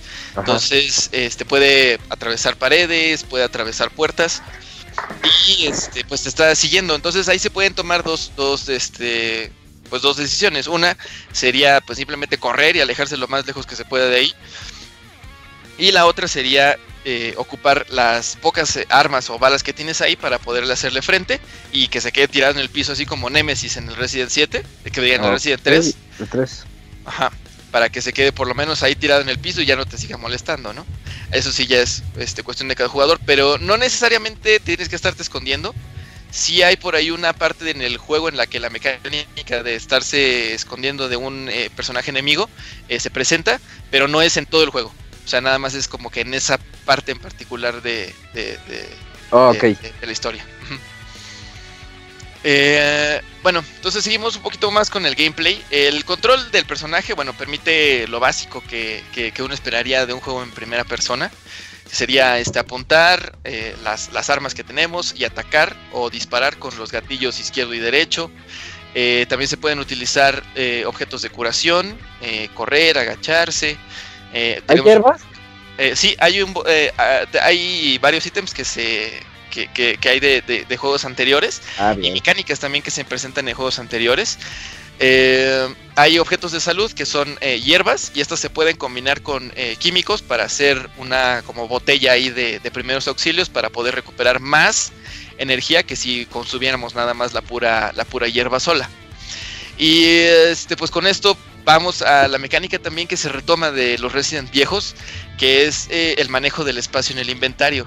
Esta también es importante porque pues también eh, le aporta un poquito más de elemento al juego de decisión en que si eh, vas a llevar a cierta área más municiones o si vas a llevar más objetos o inclusive por ejemplo con los químicos que les digo que pueden combinar estos químicos sirven para combinar con pólvora o con hierbas no entonces ahí se tiene también la decisión de ya sea que mejor combino los químicos con la pólvora para hacer armas o balas o combino los químicos con las hierbas para hacer este objetos para, para recuperarme no Eh, o también llevar alguna cierta llave a algún área. Entonces ahí está también ese elemento tipo como puzzle para ver si, si llevo más objetos de este tipo o más objetos de otro tipo, porque es posible que más adelante se me llene el inventario y ya no pueda cargar más cosas, ¿no? Entonces ese elemento del manejo del inventario regresa aquí a este, a este Resident 7. Eh, otro elemento que regresa también al Resident 7 es la manera en que se maneja la salud. Ah, Ethan lleva un smartwatch en el que hay un electrocardiograma, así también como los juegos viejitos, en el que se no, va deteriorando cuando tienes menos, menos salud. Eh, una de las mecánicas, yo creo que la más innovadora, o este, la que sería que destaca más, es el elemento de la defensa. Eh, hay un botón por ahí este, dedicado en el que Ethan se puede defender. Y simplemente con apretar ese botón aparece que se ven las manos ahí en la pantalla y se defiende de cualquier ataque enemigo, recibiendo menos, menos daño. daño. Astra, este, yo intenté eso, pero no sé si era la, la sincronía, que yo era bien pendejo para eso, o, o, o por qué, pero no, no sentía que protegiera mi, mi, mi defensa, güey. O sea, sentía que me pegaban los cuchillazos, güey, y yo alzaba las manos y como me... Y pues al final me, me lastimaban igual. A lo mejor se tenía que ver con la sincronía, porque sí, sí se sí reduce, se reduce mucho el, daño. Eso sin este, duda. Sí, sí, se, se reduce re- el baño, sin duda. Oye, Pastra, Sí, ¿tú llegaste a jugar Código Verónica en Dreamcast? no, código Verónica ya es no. que ahorita me recordaste con el smartwatch que en Dreamcast, en la memoria, en la BMU, veías tú, pues en tu control, veías el, el, el ¿cómo le llamaste? El electrocardiograma. Ah, Ajá. un electrocardiograma. Sí, se veía así, eh, no más, como dato curioso, ahorita me lo recordaste. Ah, en el controlito del En el Dreamcast. control, sí, en el control. Ah, sí, La sí. memoria, sí. La memoria BMU. Queda como un. Game Boy chiquito. Sí, sí, sí, ¿Sí? tiene una pantallita. Ujú. ¿Sabes qué me gustó ahorita que hablas de las cosas que, que retoma de los juegos? Que para guardar utiliza unas grabadoras así, al- donde puedes, o sea, no, no es el guardado en cualquier lado, ¿no? Tienes que tener, encontrar esas grabadorcitas. Sí, están ahí en cuanto por a el- estas grabadorcitas, eh, ahorita voy a comentar un poquito más acerca de eso, Ah, porque, bueno, son otros puntos negativos. Pero sí, este, otro de los eh, elementos que se retoman son que hay este, grabadoras de cassettes. Esas grabadoras de cassettes sirven para guardar el progreso. Eh, ah, bueno, ahorita comentamos eh, acerca de eso, que es un punto negativo del juego. eh, pero bueno, eh, otra cosa también que regresa es el elemento de los puzzles, que son, pues, mm, los así como pequeños acertijos que se utilizan para abrir ciertas ciertas puertas ahí sí hay como muy poca variedad eh, digo para compararlo con los juegos originales con la trilogía original y de hecho hay, hay por ahí un puzzle que, que, se repite unas tres o cuatro veces no les digo cuál es pero sí se repite así tres o cuatro veces la misma mecánica eh, que pues ahí habla como, como un poquito de, de, de, de poca este eh, imaginación ¿no? Con, en cuanto a estos puzzles. Pero bueno, el elemento eh, sí está. Y este pues es una, es una cosa que hace también este, un retorno. Eh, en general, eh, muchos de los elementos de los juegos anteriores regresan. Eh, que es la atmósfera, los pocos objetos que se pueden encontrar para armas o para recuperarse, el elemento que ya comentaba este, el abogado de, grabar el, juego nada más en las grabadoras de cassettes. Entonces, eh, sí se siente mucho, ¿no? Como eh, esa esencia de, de, Resident 7, digamos, el ADN de Resident 7 eh, puede ser palpable, ¿no? Con estos, con estos elementos. Hey, Pacha, preguntaban por ahí, sí. nada más a ver si no me adelanto en tu reseña. ¿Cuántas horas de juego le metiste? Ah, más o menos, eh, se me, yo le metí unas 10 horas, casi 11. Ajá. Eh, estuve leyendo por ahí en, en, en, foros y en varios lugares que en general o en promedio todo el mundo ha estado manejando unas 10 y 12 horas, uh -huh. dependiendo este, de, cómo, de cómo manejen ahí las cosas, si quieren explorar o no explorar tanto. Pero sí, en promedio la primera vez que se juega este, la, la aventura es unas, entre unas 10 y 12 horas aproximadamente. Ok. Y bueno, eh, un, eh, el elemento final que quería este, comentarles ahorita aquí con la, con, la reseña, este, pues es lo, lo, de la atmósfera, ¿no? El eh, ambiente que, que, se creó este, pa, para este Resident 7. Eh, el, la, atmósfera es un ambiente e, e, es una creación que me parece excelente por parte de, de, del equipo de Capcom. Se utiliza la RE Engine, que es como si fuera la engine Resident Evil, que es un motor gráfico que se creó específicamente para, para, para Resident 7. Y este es un motor gráfico que hace que el mundo pues luzca casi real. Eh, las, las, texturas del juego se ven realmente este, fantásticas. Eh, también este, tiene el elemento de motion capture en el que las expresiones faciales y corporales de los personajes eh, que vemos a través de los ojos de Ethan son realmente creíbles eh, son este, actuaciones que se ven pues muy muy muy muy muy, muy creíbles eh, muy palpables no la, las emociones las transmiten eh, realmente el enojo la ira y varios este, elementos que aparecen ahí con los personajes de verdad sí sí son este pues muy muy muy muy muy palpables no reales. La inmersión en el juego es de verdad así casi perfecta. Sin embargo hay algunos elementos que hacen que o sea la inmersión es tan buena y estos pequeños este, detalles hacen que se note mucho, ¿no? Que de repente, ah, bueno, ya me salí de, de, de del juego. O, ay, bueno, ya, este, ya sé que va a pasar algo, ¿no? Y estos son lo que estábamos comentando de los, las máquinas estas de... O el sistema en la que se lleva el, el guardado en el juego. Eh, la dificultad fácil y la dificultad normal del juego eh, te graba en automático en ciertas partes del juego. Eh, es decir, hay algunos checkpoints eh, eh en el juego y estos checkpoints se señalan ahí con una ruedita que está girando en una esquina de las pantallas.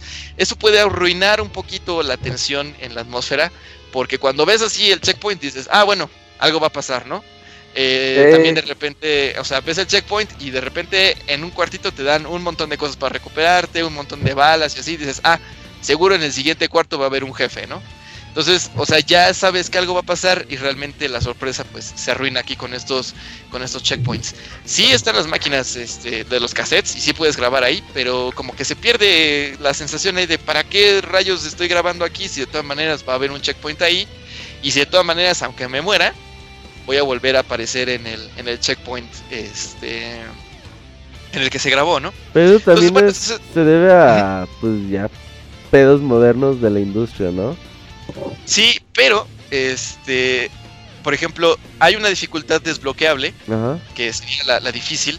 En esta dificultad, eh, además de que los enemigos son más duros de matar, además de que hay menos objetos ahí para recuperarse y, y para matar y municiones y todo esto, hay un objeto que es consumible que es, son los cassettes. Estos cassettes se pueden utilizar en las eh, grabadoras de cassettes para guardar el progreso y no hay checkpoints. Entonces. Más es, bueno. Más Ajá, clásico. Eso hace más clásico también el juego. Yo creo que si pudieran haber hecho que en fácil se conservaran los checkpoints, va.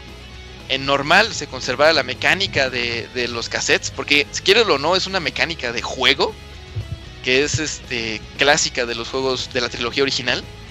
Y este dejar, eh, o sea, en normal la, la mecánica de los cassettes y en difícil agregarle además de la mecánica de los cassettes, pues que los enemigos son más difíciles de matar y lo de los objetos que son mínimos, ¿no? Para, para avanzar en la historia. Yo creo que así hubiera estado este, mejor la dificultad y de esa manera, este, jugándolo en normal y todo esto, ya no se haría ese problema con lo de la atmósfera, porque si te saca así como que muy gacho de, onda, ¿no? Que dices, ah, bueno, ya sé que esto va a suceder en, en- el siguiente cuarto o traspasando esta puerta. Entonces, ese, es un punto negativo que hace que toda esta ambientación que es realmente así excelente, de repente así como que se tire y se caiga ahí el, muro porque así de repente ves el, la bolita ahí del checkpoint. Eh, pero de ahí en fuera, o sea, realmente sí es un juego que tiene muchísima, muchísima inmersión. El soundtrack eh, de repente tiene ahí este, algunas musiquitas que son para los jefes o este, música para cuartos nuevos o áreas nuevas que se están este, descubriendo. Pero sí, este, esta música eh, profundiza muchísimo más las emociones que se pueden llegar a sentir en, en- en el juego.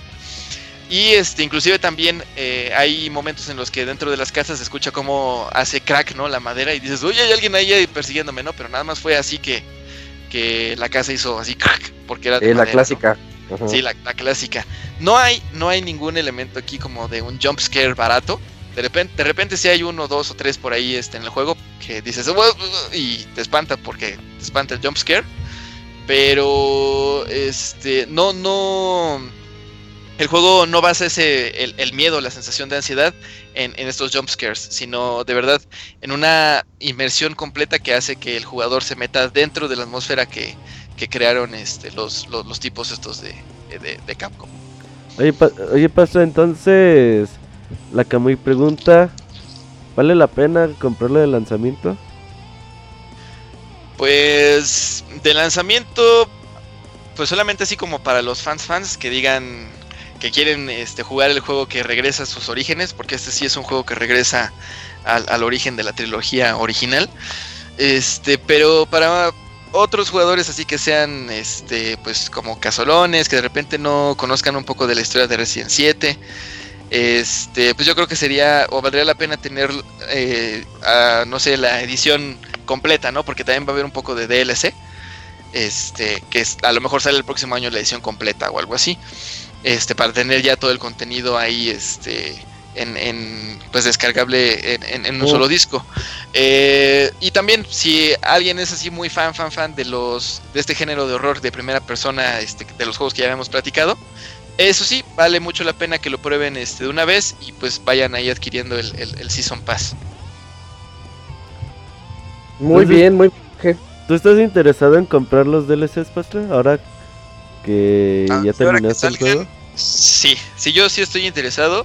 Ajá. Eh, el juego se lo presté ahorita a Julio, que por ahí anda. Despegue, eh, seguro. Pero sí, este, me lo acabé en la dificultad normal, empecé la dificultad este, Madhouse. Y este es muy interesante, tiene también por ahí ciertos desbloqueables. Si uno se acaba el juego en menos de 4 horas, si uno se acaba el juego utilizando este, las cajas de objetos menos de 3 veces. O sea, hay algunos así como challenges por ahí que, que, que incitan a, a- a jugar de nuevo la, la campaña. Ajá. Entonces, yo sí estoy este, interesado en, en, en, en, pues, en- en adquirir el, el- el DLC Ajá. para seguir. Porque por ahí hay algunos puntos también eh, que no quedan eh, del todo cerrados en, en la historia. Y me parece que en el DLC van a terminar ahí como de, de, de cerrarlos. Oye, ¿sabes si tienen estos elementos clásicos de Resident Evil que si los terminas en una dificultad más alta puedes ver eh, poquitos más elementos de la historia? Ah, hay dos finales Ok. en el juego. Eh, ahí es, dependen de una decisión que se toma. Ah, ok, pero no de Pero, la dificultad. este, ajá, esta, esta, estos finales no dependen de la dificultad, o sea, nada más, eh, estos dos finales se encuentran en normal, en, fácil y en Madhouse, o sea, no, Ok. no, no hay, pero sí hay este, objetos desbloqueables, si se acaba uno la dificultad en normal, si uno se lo acaba en Madhouse, este, también hay algunos este, coleccionables dentro del, del juego que son como este, cabezones eh, de, de fútbol americano. Para que te sientes Robert. Ajá, porque uno se siente ahí a gusto a, a- a destruirlos. este, Qué mal. Y, este, esos eh, objetos desbloqueables, eh, perdón, eh, coleccionables también desbloquean eh, armas en el juego. Hay por ahí también este, armas infinitas. Son cositas así como también clásicas de, de, de Resident, de- bueno, de los juegos de, de Resident. Pues bien, entonces, Pastor, no sé si tengas algo más que agregar de tu reseña. Sí, ya nada más por último, eh, la, el DLC, para que también ahí lo, lo tomen en cuenta. El DLC sale este, el día de mañana, creo que de hecho ahorita ya lo pueden este, descargar. Eh, son eh, dos paquetes que se llaman, eh, como, eh, bueno, en español serían videos baneados, volumen 1, volumen 2. El primero de estos, el volumen 1, sale el día de mañana, 31 de enero. El segundo volumen sale el 14 de febrero. Esto nada más para los usuarios de PlayStation 4. En Xbox One y PC salen el 21 de febrero los dos juntos. El eh, volumen baneado, este, videos baneados 1 y 2. Incluyen este, un poquito más de para profundizar en la historia de Resident 7. Y este, cada uno de, de estos dos eh, paquetes de DLC va a incluir también un modo de juego este, como extra, digamos ajeno o eh, totalmente separado de la historia de Resident 7, que sería nada más como unos este, minijuegos para, para, para probar ahí. Y este, pues ya nada más también la calificación final eh, que le pongo a este juego por pues prácticamente todo. Eh, eh, la ambientación, que es a mí lo que se me hizo lo más, más, más, más este, impresionante de- del juego, la, atmósfera y esa inmersión que le hace sentir a uno el, el juego. La manera en la secuencial sí, pero muy, este, muy bien llevada de la historia. Eh, y el regreso ¿no? de la saga al origen eh, hace que pues yo le ponga a este juego un 90 de calificación. Bien, entonces, Pastor, pues buena reseña, ¿eh? Gracias. Ahí para bien, la, la próxima, ahí, a ver qué nos puede reseñar en el futuro. Dale pues. Sale. Entonces, Dale. y si ya no hay ninguna otra pregunta, pues entonces ahí nos estamos viendo. Hasta la próxima. Gracias, Vale, Pastor. Pastra, Muchas gracias. Vale. Bye. Bye. Che, Pastor siempre se despide así.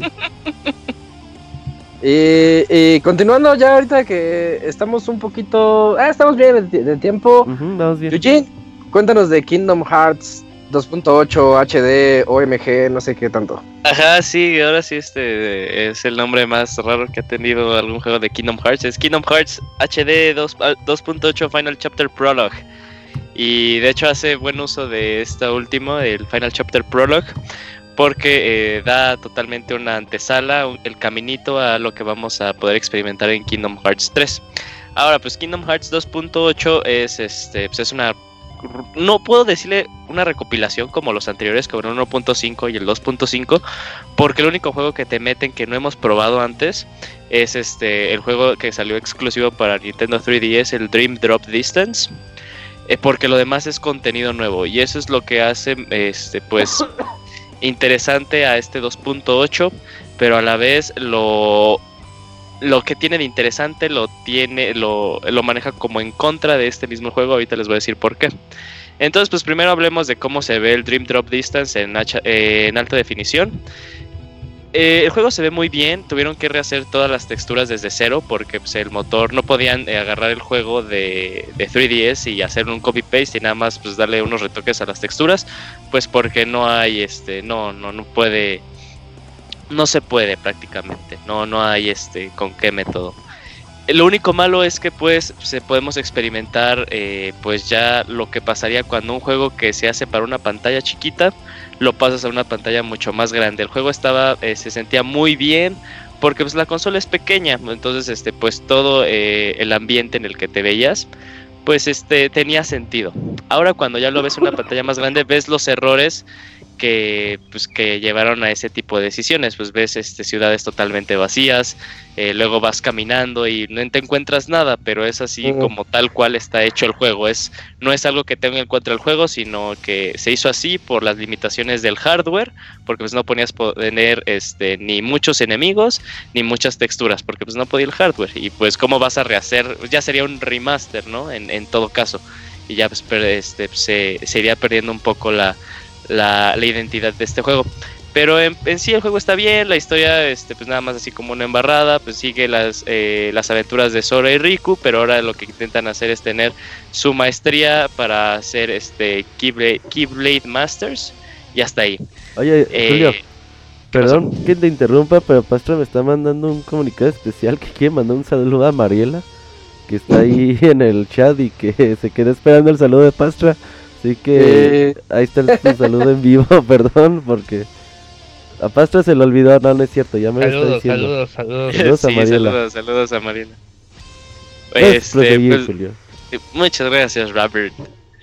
Eh, pues sí, el, el remake está bien. Y si las personas no pudieron experimentarlo, pues este es eh, ya el momento para poderlo jugar. Porque la verdad se ve, se ve muy bonito el juego. Si es este, si tuviste chance de jugarlo en el 3DS y lo experimentas ya en el PlayStation 4, pues sí es una bonita sensación. Porque ves un juego que de por sí era muy bueno. Ahora en alta definición y se sigue viendo bien, sigue teniendo este pues las cosas que lo hicieron único, el flow motion, este, los Dream Eaters, que son como estos pequeños pues, Pokémon que capturas y vas alimentando y los vas haciendo poderosos. Sigue siendo una muy fuerte este, pues, entrega de la serie Kingdom Hearts. Y pues tal cual dentro de la línea del tiempo eh, es el último juego antes de Kingdom Hearts 3. Ahora, pues lo que lo verdaderamente interesante de este 2.8.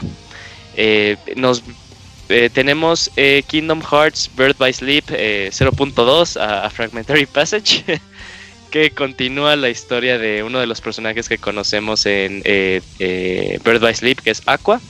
Ya por fin eh, podemos saber qué le pasa en estos 10 años de diferencia entre eh, Bird by Sleep y Kingdom Hearts 1. Y no se preocupen si no me entienden, así es totalmente esta serie de Kingdom Hearts. La, la- la historia es así, se mueve y se retuerce y sí es muy, muy complicada luego de seguir. Y sigue, pues, qué le pasó a, ella en estos 10 años de diferencia en estos dos juegos. Pero lo interesante es que el juego está hecho con el, eh, con el engine que se planea hacer Kingdom Hearts 3 y nos introduce mecánicas en el modo de juego que vamos a ver en Kingdom Hearts 3 y que hemos visto en estos eh, dos videos que han salido a lo largo eh, pues, de los teasers de Kingdom Hearts 3. Uno de ellos es, este, pues, como han visto en los videos, Sora pelea y luego puede cambiar su Keyblade como unas pistolas o alguna otra herramienta. Eh, esto, lo, esto lo podemos ver en, este, en el 0.2 eh, y la mecánica funciona en la que a lo largo que tú vas peleando eh, vas llenando una barra y al momento que ya la llenas presionas un, un botón y este botón cambia tu modo de pelea. Lo que en realidad cambia es tu modo de pelea y eh, esta barra se va agotando a lo largo de, de un tiempo. Lo cambias momentáneamente, pero si en ese lapso puedes hacer mucho daño, se vuelve a llenar otra barra en la cual puedes hacer un finisher. Y esto aplica tanto para tus ataques con la Keyblade como con tus ataques en la magia. Oye, Julio. Entonces, ¿qué pasó? Entonces, eh, este capítulo es lo que fue Ground Zeroes para Metal Gear Solid 5. Eh, sí, sí, totalmente. Es Mm. este, es un demo. Es un demo de lo que vas a ver ya en el producto final. Este. Oye, eso me genera la duda. ¿Cuesta lo mismo que un precio que un juego normal? Ahorita sí, en las conclusiones es algo Ah, como de oh, lo malo. bien. Sí, es totalmente parte de las conclusiones ese punto. Este. mm, eh, eh, gráficamente se ve que Kingdom Hearts 3 va a ser un muy gran juego. ¿Y por qué digo Kingdom Hearts 3? Porque este es totalmente lo que estamos viendo. Estamos viendo un demo. Es un demo de lo que se va a ver en la tercera y tan esperada parte de la serie de Kingdom Hearts. Lo malo de esta parte, y es totalmente un demo porque te dura cuatro horas.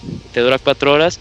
Y sí tiene mucha rejugabilidad porque dentro de este modo trae este, unos objetivos por cumplir, como destruir a tantos, este, a tantos enemigos o destruirlos utilizando nada más magia, cosillas así, encontrar todos los cofres. Eh, puedes también darle este, un toque de personalización a Aqua, ponerle, bueno, cambiarle su ropa, eh, las tonalidades, cosillas así. Y la historia pues está como, como fa- si eres fan de la serie, pues es agradable saber qué le pasó a este personaje en esos 10 años. Y aunque no lo quieras creer, termina esta serie y es totalmente como va a iniciar al parecer Kingdom Hearts 3, es lo que te indica. Termina como uno piensa que va que va a empezar Kingdom Hearts 3. Entonces, este, pues es padre poder experimentar uh, un juego que no sabemos en realidad cuándo va a llegar, si va a llegar este año o el siguiente, o dentro de dos, o vamos a tener otra vez 10 años estilo Final Fantasy XV en lo que vamos a ver este, este juego. Y lo siguiente, el, eh, el siguiente contenido que tiene esta colección es Kingdom Hearts Key, eh, es esa X rara, así se pronuncia aquí, back cover. Y este es totalmente una película de 60 minutos que te explica pues este a fondo la historia de los famosísimos Tellers, que son como los primeros o eh, las primeras personas que pueden utilizar la Keyblade y cómo se dio eh, la guerra de las Keyblades, algo que se ha manejado desde el segundo Kingdom Hearts y como una duda medio grande. De hecho, este juego va, bueno, más bien esta película, perdón, va muy atada al juego móvil que tiene Kingdom Hearts, que tiene el mismo nombre, Kingdom Hearts Key que este, pues si lo juegas y ves esta película te da mucho más contexto. Este también viene siendo como una cosa mala. Este, por, por algún tiempo Kingdom Hearts Key se manejó como un, ente aparte de la serie, de la serie este, pues, en sí. Así como ah, es el juego móvil y bla bla bla y ya ahí termina, ¿no? Pero ves esto y si no has jugado Kingdom Hearts Key, sí te quedan muchas dudas y es también es una gran es un gran contra que siempre ha tenido la serie, que si no has jugado algunas cosas, pues te empieza a llegar información que en realidad no entiendes, ¿no? Te empieza a sacar de onda y todo. Y, y sí llega a ser muy confuso. Eh, y también Kingdom Hearts Key pues está eh, manejando el mismo motor gráfico que planea utilizar Kingdom Hearts 3. Entonces, por esto más que nada es que se llama el juego eh, Final Prologue, porque es pues, totalmente así, esta es la tecnología que vamos a, utilizar, las mecánicas planeamos que sean así, obviamente no les vamos a enseñar todo porque si no como que ya perdería un poco de, sorpresa la tercera entrega, eh, pero es lo que te viene manejando el 2.8. Ahora, pues totalmente en contra, las cosas que tiene en contra esto, si tú no has jugado ningún otro juego de Kingdom Hearts, eh, que, este lo juegues como primera instancia es un error muy grande. O si podrías disfrutarlo, podrías jugar el, modo de juego, pero eh, algo que generalmente pues es algo que tiene muy a favor Kingdom Hearts son sus personajes, es su historia, Moy no me dejará mentir. Eh, es algo como que por eso la gente quiere la tercera parte, porque quiere saber en qué, en qué va a tener el desenlace esta, esta, esta serie.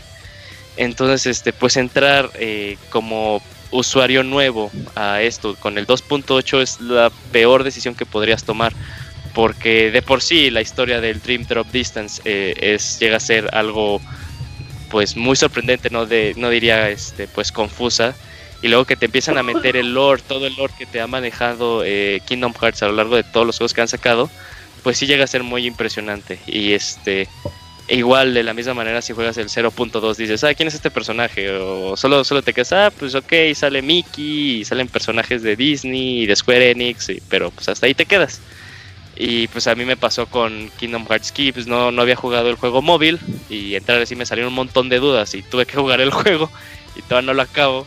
Y es así de, ah, ok, ya sé más o menos, este, pues, el, eh, el contexto en el que te estaba metiendo pues esta película. Y pero del otro lado de la moneda, de la moneda, si tú eres muy fan de Kingdom Hearts y has jugado la mayor parte de los juegos, pues siento yo que sí es una instancia que no te puedes perder más que nada por el demo que te da de Kingdom Hearts 3. Es algo que veo bien, pero que veo mal. O sea, yo la verdad, este, pues sí me hubiera esperado que se hubiera rebajado el juego para poderlo jugar. Eh, pero pues, como nos llegó el código de reseña, pues ya lo jugué y pues, ya lo consumí como en el tiempo en el que salió pero yo sí me hubiera esperado porque este sí me parece un poquito caro para poder este pagar pues totalmente por un demo de Kingdom Hearts 3. Y también y es bueno pues, regresar a Dream Drop Distance y, todo eso, pero pues el juego lo había la última vez que lo había experimentado pues fue como hace dos años, no como que no me había generado esa sensación de volverlo a jugar. Eh, pero sí llega a ser un poquito difícil eh, pues, recomendar este juego por eso de que uno pues eh, ya es un punto muy avanzado de la serie, pues estamos hablando prácticamente del final para que pueda entrar una persona que no le entiende. O incluso si has jugado Kingdom Hearts y no has jugado los últimos pues sí te vas a perder un poco este en esta en esta parte de la historia y pero pues también es así decir es muy fan y si sabes todo pues adelante cómpralo porque hay muchas sorpresas en, el, en este 0.2. Demasiadas. O sea, el juego, la verdad, se ve muy padre. Se ve muy bonito el 0.2. Eh, el modo de juego sí te da, se sigue sintiendo un Kingdom Hearts, tal cual, eh, un RPG de acción.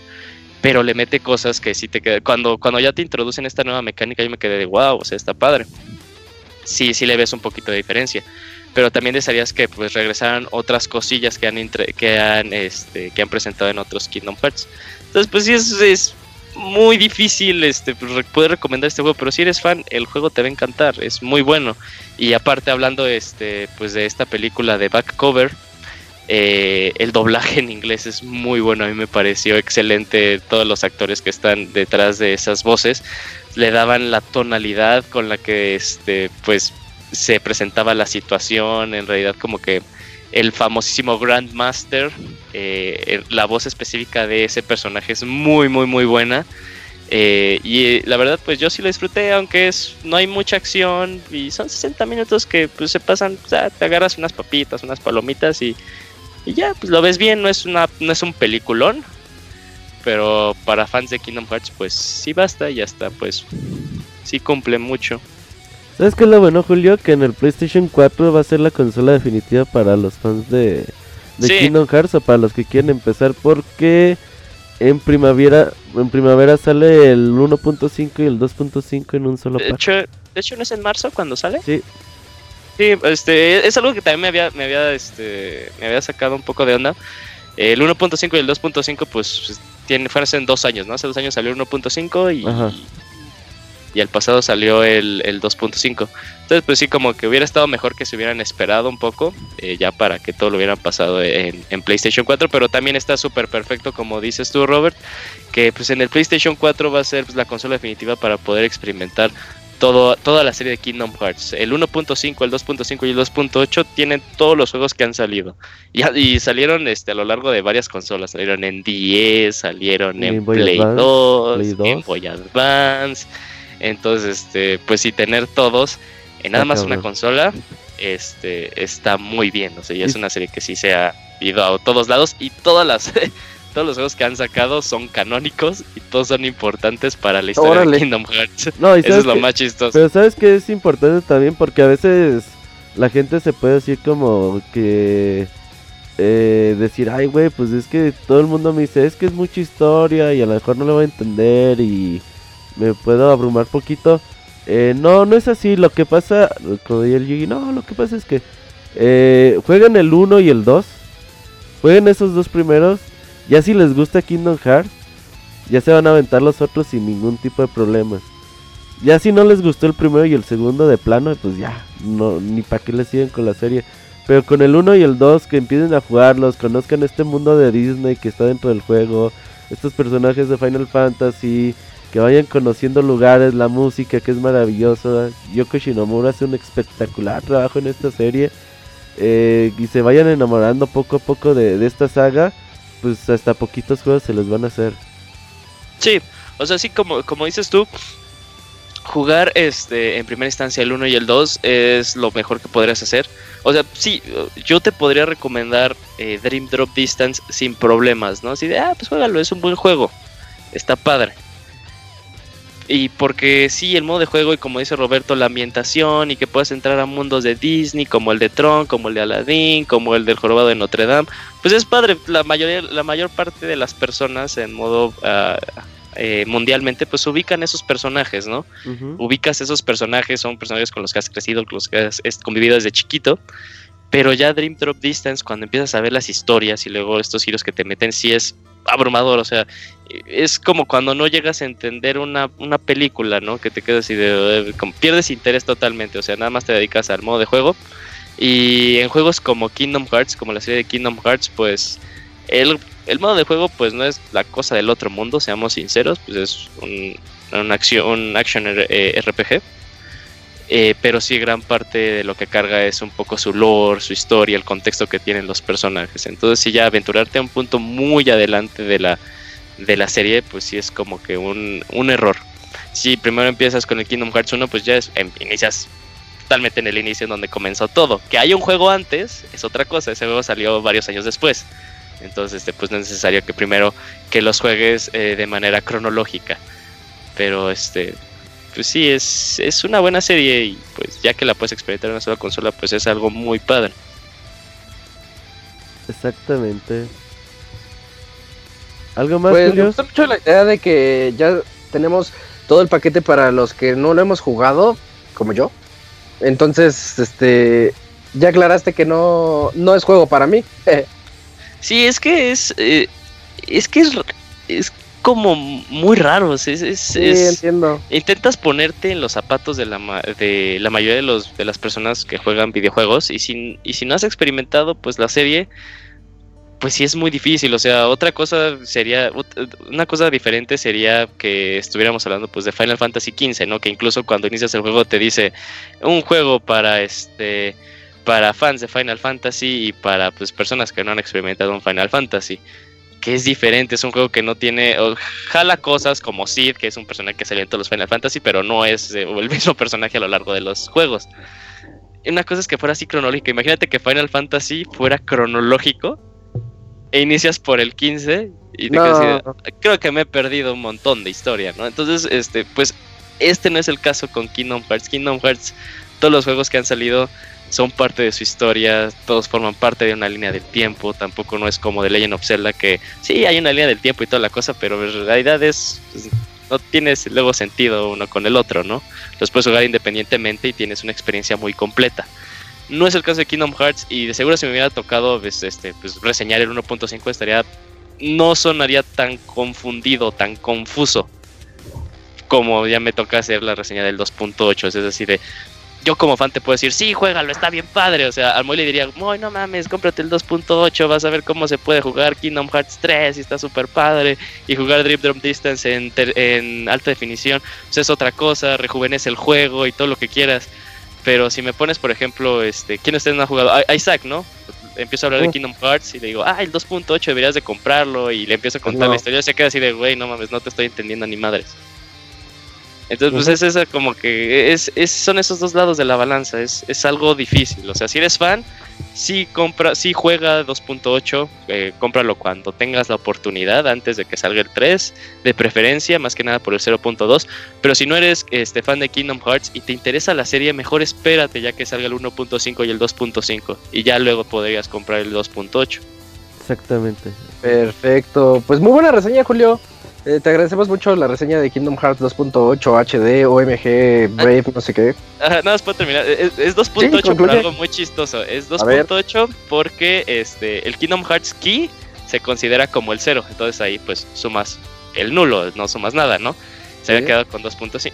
2.5 literal es Kingdom Hearts Dream Drop, eh, Dream Drop Distance. No, Ok. es 2.6 el Dream Drop Distance porque sí, va después del 2 y todo es desmadre.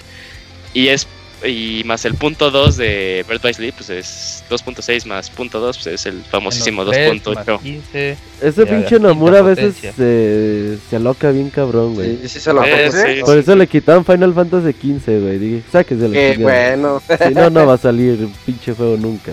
Sí, güey, luego, luego sacan eso así que dicen, no, ya aguas, ¿eh? Porque puede ser que Kingdom Hearts no salga porque está Nomura Ajá. bajo la dirección. Este, pero eh, ojalá sí, bueno, lo que pinta por, por el 0.2 parece que gráficamente el motor ya lo tienen.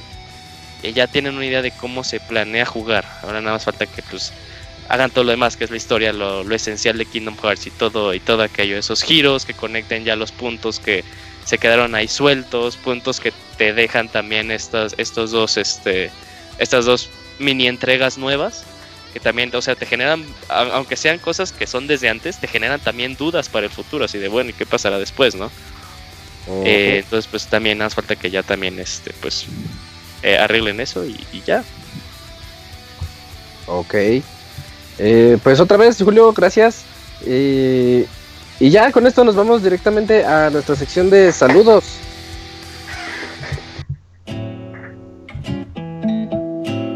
Tus saludos y comentarios a nuestro correo podcast.pixelania.com.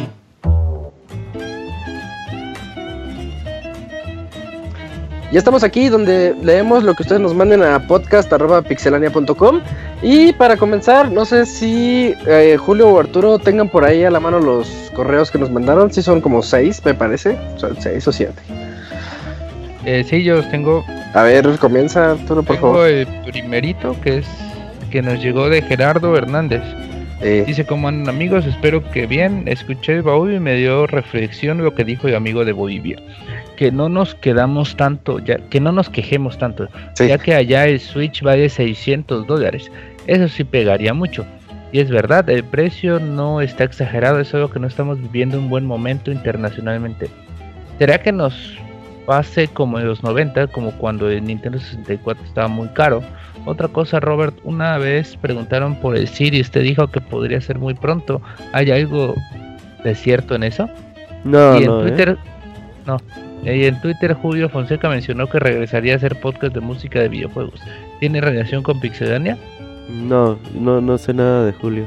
Eso es todo. Quiero mandaros un saludo a arroba Martín Pixel, arroba Robert Pixedania, Pixemoy, a Ismesa, a Eugene, Zambranovich, que se creó una estrella y tiene candado. Ya ni atesora hacia eso, por cierto. ¿Qué fue de atesorito? Allá anda en Pues Twitter, no creo. Está en sí. dosier, algo así, dosier. Ahí anda en. Twitter apoyando a Eh. un equipo cada jor- cada diferente cada temporada. Eh, sí, sí. Está bien. Y, y- al último, pero no menos importante, arroba Pixabogado. Ah, gracias. No, ahí dice. Pixie Arturo. Lea bien los correos, abogado. Si no, ya no, Es cierto. si no, ya no lo vamos a dejar leer correos. A ti, si le ¿Tú qué te, Si los ya te estás adjudicando al Pixarturo? Arroba Ahí Pixie Arturo, recuerden. Eh, no es dice Pixabogado. Y luego nos, nos manda otra vez otro correo él mismo, Gerardo, nada más para decirnos despeñe con el gameplay de Martín. Solo quiero Manda decir... SDUD. eh, ah, sí. Solo quiero decir que Martín despeñó en su gameplay de Resident 7. eh, lo tuvieron que ayudar con la pista de la sombra. Si no en vivo, si no era en vivo, tenía, iba a revisar la guía. Y me toca preguntar si alguien va a realizar gameplay de Outlast. Pues hasta ahorita no tenemos planes, ¿o sí? Isaac, en una de esas. En una de esas me toca a mí. Ah, yo quiero aprovechar para decirles que compren Soma para PC, juegazo. Yo estoy como que entrenándome en los survival horror de primera persona porque quiero entrarle al Resident, pero pues eh, ¿Toma es en que- primera persona? Sí, es en primera persona. Creo de los creadores de Amnesia. Entonces, Ah, chequenlo. mira. En una de Eh, esas, en una de esas. Dice, eh, no sé, ¿quién va? Eh, Yujin, ¿tienes por ahí el correo? Como que se desmayó después de la reseña, güey. Fue el último que hizo, güey. Así ya murió, güey. Sí, aquí Sí, estoy, ter- aquí estoy, aquí ah, Hice a un ver, muy, hice un muy. A ver, Julio, ¿sí, sí lo tienes? Ok. La de Sí, Jorge. Jorge Inés. Eso. Hola, Pixe protestantes. Con las polémicas decisiones de Donald Trump que afectan al país y la campaña para consumir productos mexicanos, digan a qué productos extranjeros le dirán adiós. El Martín le dirá adiós a los condones Zico y le dirá hola al Simi Condón. Aunque el Mota no esté muy convencido porque no quiere otro accidente. Además de que el lema de la marca es Simi rompió. No, los semicondón son buenos, güey. No, mames, Eh, si ¿Nunca le han pegado nada o qué? no, ¿No? No, nunca se me ha roto ningún semicondón. ¿No? Son buenos porque prolongas el asunto, güey. Ah, El. Robert cambiará los libros de 50 sombras de Grey por el sensacional de traileros. Literatura al nivel del mil chistes, leyendo cultura. Le dirá Todo lo que adiós. diga mis chistes a Robert de traba, güey. en automático. El dirá adiós a Secreto en la Montaña y hola a Jitomota y Perejila. Era la tomata y la perejila, eh, no sé. Decidida a consumir el contenido gay y transvestido hecho en México. O sea, ya sé por qué, güey. Así como seguir los horóscopos de Moni Vidente. El abogado dejará de ver Netflix y se cambiará a Blim. Así podrá ver la serie de Blue Demon y como pretexto para convencer a su esposa que se ponga una máscara para así no dejar marcas. ¡Pum! Directo a la luna.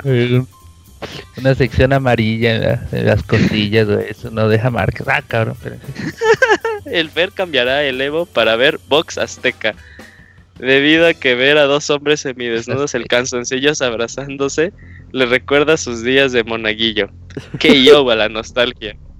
Isaac el feliz dejará de comprar muñecas inflables hechas en Estados Unidos y empezará a sustituirlas por pollos crudos y así apoyar la industria avícola del país. Gran patriota. Tabico, ya. Julio dejará Pokémon Go y le dirá hola a Taco Master.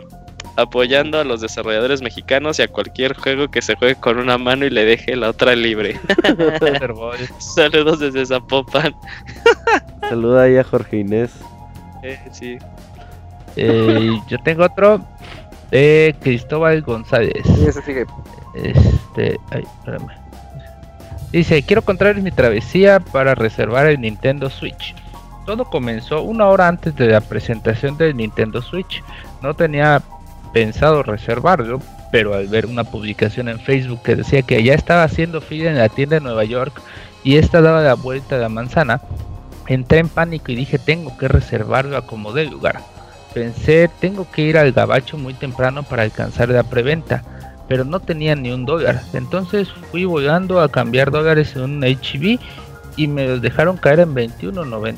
Ya que era el único lugar abierto, güey, le dieron buen precio estos. Ya que era el único lugar abierto a esa hora. Regresé a la casa justo para la presentación.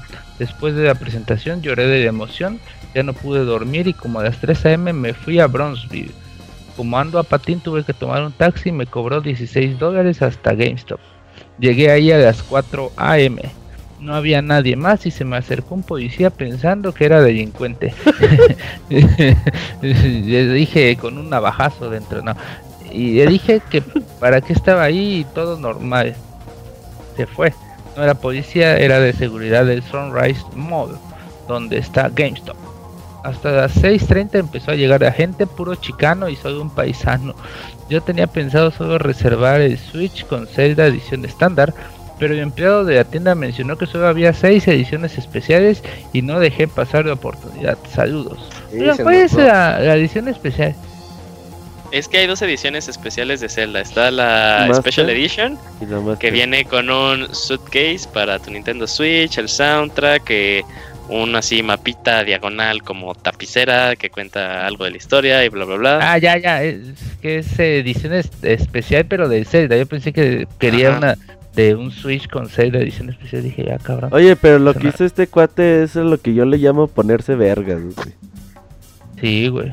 La neta, despertarse a las 3 a.m. y No como el Moy que quiere conseguir edición especial de Fire Emblem cinco semanas después de que salió el juego. O sea, así como. Ay, Moy. y, y todavía nos y todavía se queja de nosotros, ¿no? Así de, no, no avisaron nosotros, Eh, güey. Porque nadie me dijo que iba a haber edición especial de Fire Emblem.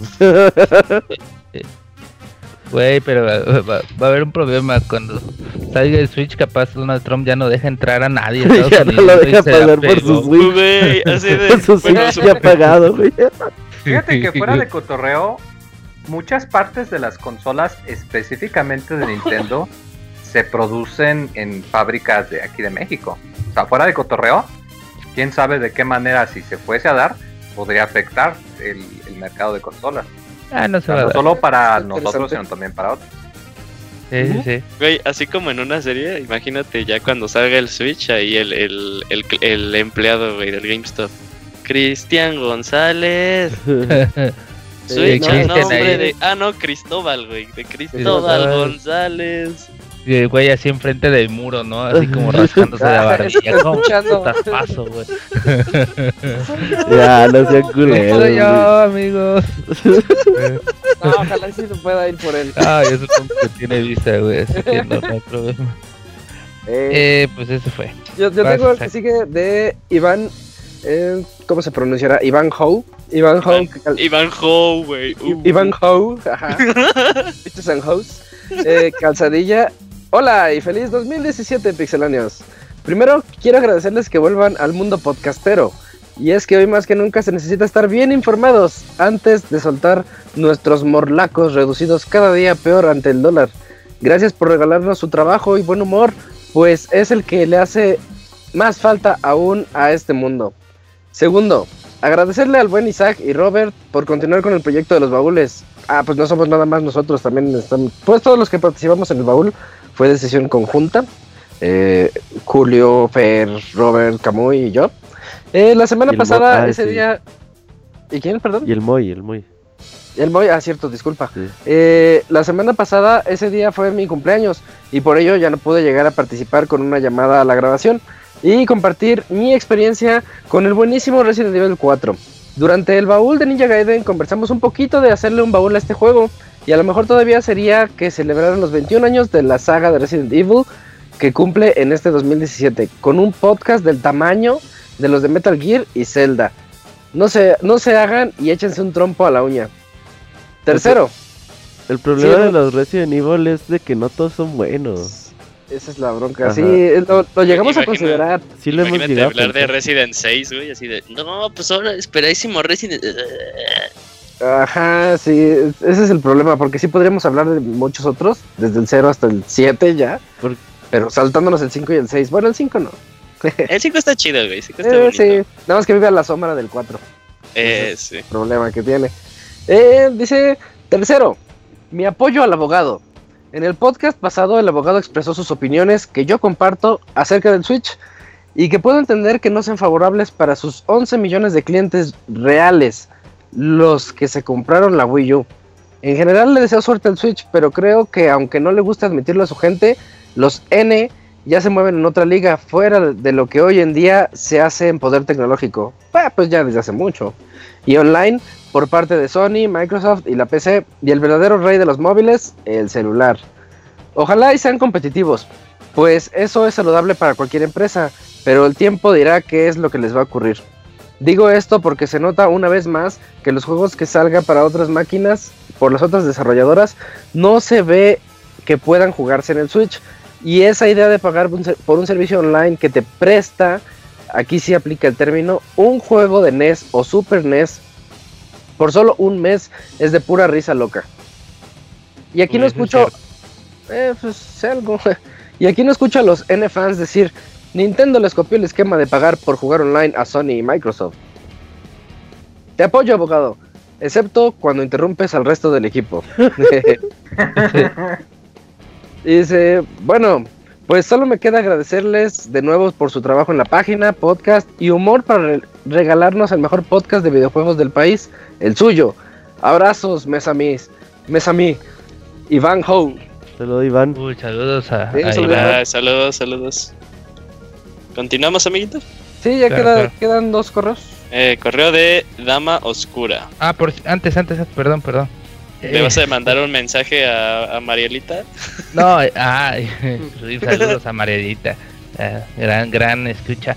No, de que todo va a estar de en cuanto al correo de Iván Home, pues todo depende también de cómo va con EA, con el FIFA. Ahí va a ser como un punto de inflexión para ver qué tanto se pueden adaptar los juegos. a- Deje de pensar en el FIFA, abogado. El FIFA nadie le Todo es gusta, FIFA, chingada. todo gira alrededor de FIFA. No, Eh, 26 millones de... Ah, cabrón, no. No tantos millones de, de usuarios no pueden estar equivocados. Muy bien. Julio. Vas, vas, Julio. Ok, ok, el correo de Dama Oscura. Chicos, amo su podcast. Todo el equipo de Pixelania es un dulce. Me encanta escuchar su programa. Gracias por hablar de Resident Evil. Aclararon muchas dudas. Les mando un abrazo a todos y un beso enorme. Los quiero. Saluda a Damita que ya anda en el chat. Saludos a Damita. Eh, primer correo que nos mandan. Ey, Güey, se tardó como una hora. Uy, deja ya, pero sube. Gran mensaje, güey. No me estoy quejando, estoy diciendo gran mensaje. ¿Te tardaste una hora en escribir eso? No, no. Muchas gracias. Eh, Arturo, ¿tienes el que sigue? Sí, es de. Shagrat aquí de nuestro amigo hindú. ¿Qué onda, Pixebanda? Les mando su ya clásico abrazo de Tamay y me da mucho gusto que estén de regreso. Ya tiene tiempo que no les escribía y se les extrañó toda esta temporada de vacaciones. Espero se hayan pasado bien. De mi parte, pues me descargué varios podcasts para entretenerme mientras su ausencia.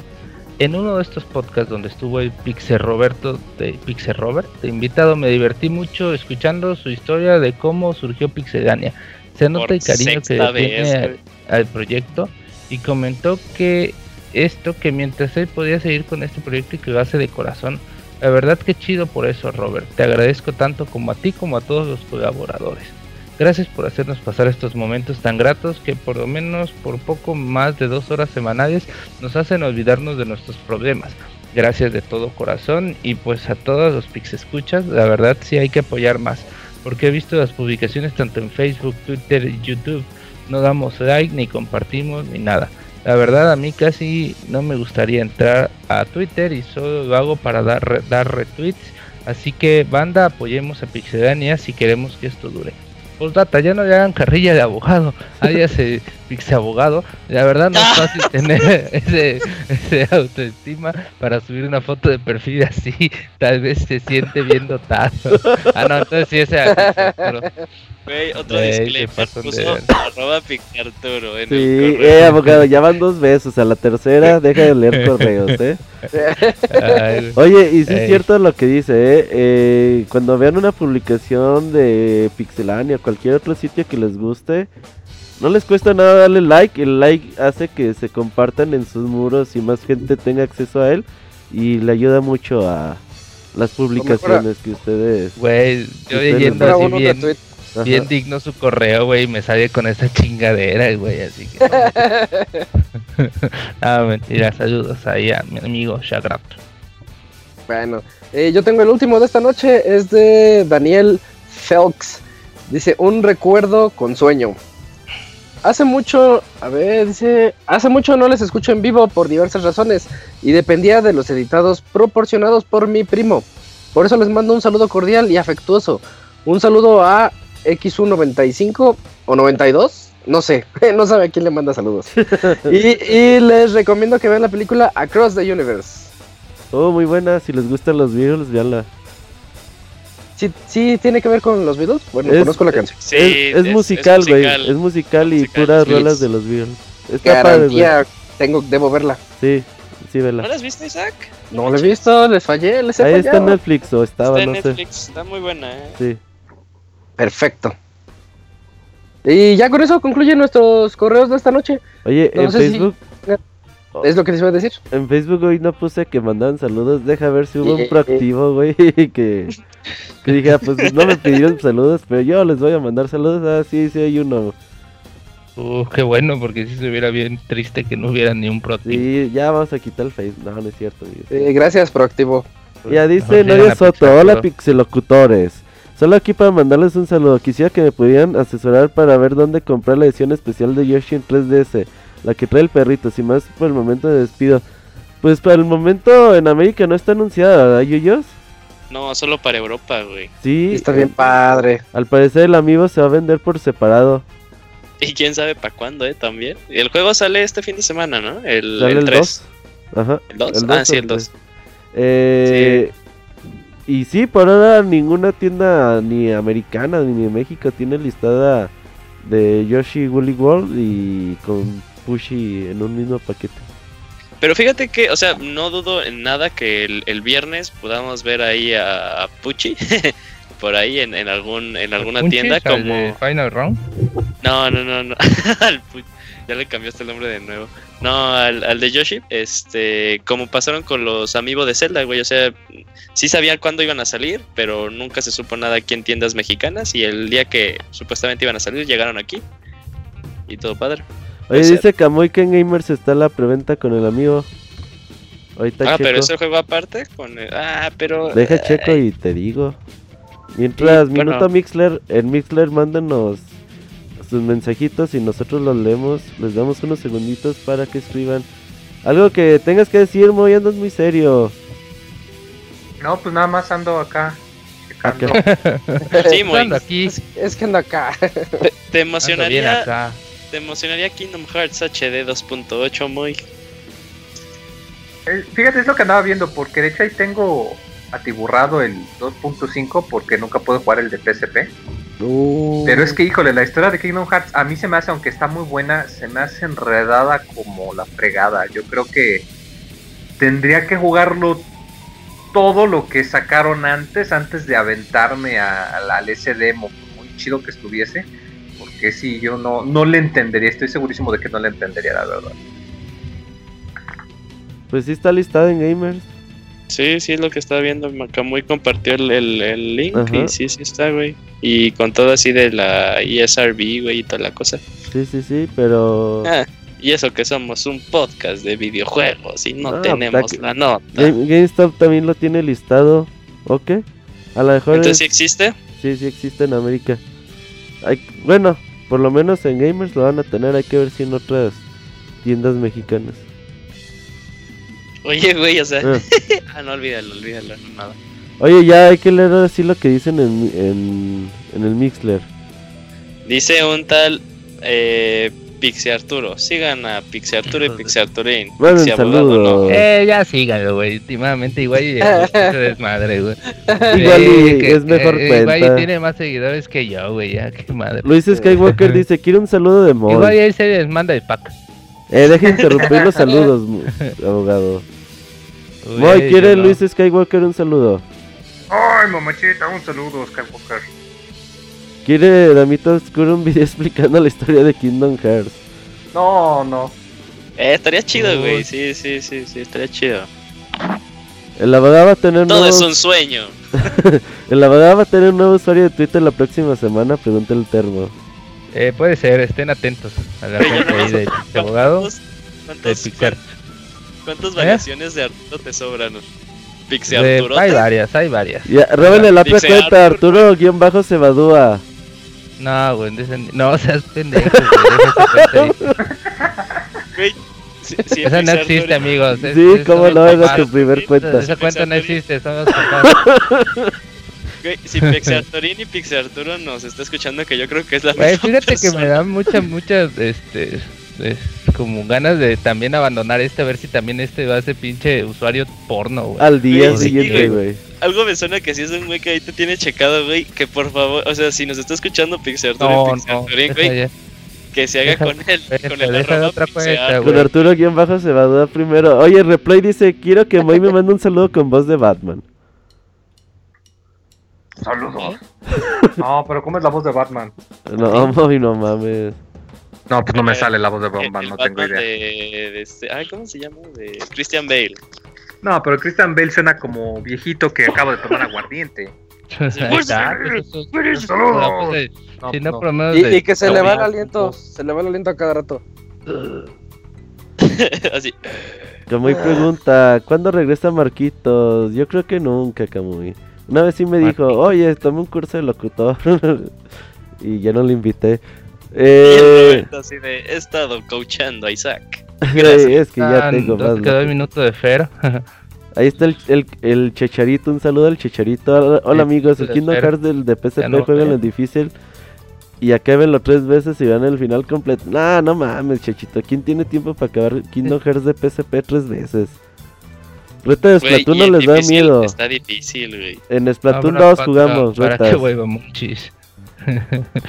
¿Habrá Patreon Uy. para que vuelva el Monchis? Uy, o que No, no traigamos va. a, a, a Carlos Vallarta, por lo menos. El Monchis Monchis. haciendo cosplay de Carlos Vallarta. Inviten al Don Huevo a reseñar Kingdom. Hearts. No, nada más va a decir puro chi y ño. Sí, ño. Ajá. Pregunta, ¿saben cuál fue la última película que vieron en el cine? Tú, Moy, ¿cuál fue la última película que viste en el cine? Eh, Star Wars hace un par de semanas. Uy, ¿qué tal? Uf, no, creo que es la que más me gusta de toda la serie y eso que no tiene número. Órale. Güey, ¿Y qué, sí son palabras mayores, ¿Te ¿eh? aplican el truco de las palomitas o qué? ¿Cuál truco de las palomitas? No, un hoyo abajo. Ah, le insertas. ¿Nunca has visto el Ya, video ya, de... palomita de Foo. Fighters? ¿Cómo se Ve el video de Breakout De de, Foo Breakout. Fighters. Y ahí y le vas a a entender. Eh, eso está muy dos milero, güey, pero le vas a entender. Pregunta Mara, ¿dónde quedó el minuto de Fer? Pues con Fer, que hoy no vino, amiguito. Fer, que está en un mejor lugar. Igual y Fer a lo mejor ya no viene muy seguido. Spoiler. Uy, spoiler de la vida, güey. Que Uy, Pixabogada me mande un saludo, porfa, y mejor terror. Muchas gracias, Brian. Brian nos siempre nos está Saludos, atento desde. Bolivia. En De Bolivia deben de tener como unas dos horas más. Dos o tres horas más mínimo. Y ahí No está mamá. Brian, eh. Atento, dos, tres de la mañana allá en Bolivia y aquí sigue con nosotros. Te cae, Oigan, güey, pues a ver, ya me quedé bien atrás de los mensajes. Muchas gracias a todos, ¿no, Isaac? Sí, yo, yo- gracias a todos los que nos escribieron ahorita en el Minuto Mixler, a los que nos escribieron a podcast.pixelania.com, al proactivo que estuvo ahí en Facebook atento. Este- Robándose las cuentas del Pixarturín y Pixabogado. Y... Arturo Ey, se va a dar la próxima. Dale retweet. Y pues ya con eso concluimos este programa 295 de Pixelania. Estén pendientes para el 300, ya falta muy poquito. Estamos a un mes, poquito más de un mes para él.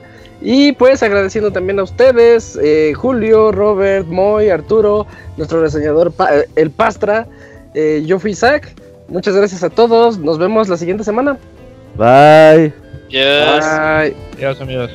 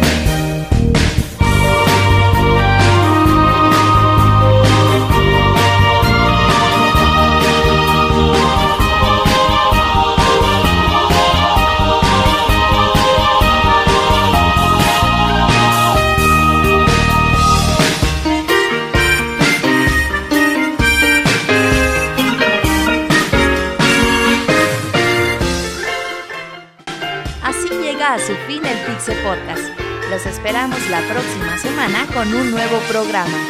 Búsquenos en iTunes como Pixelania y descarguen este podcast.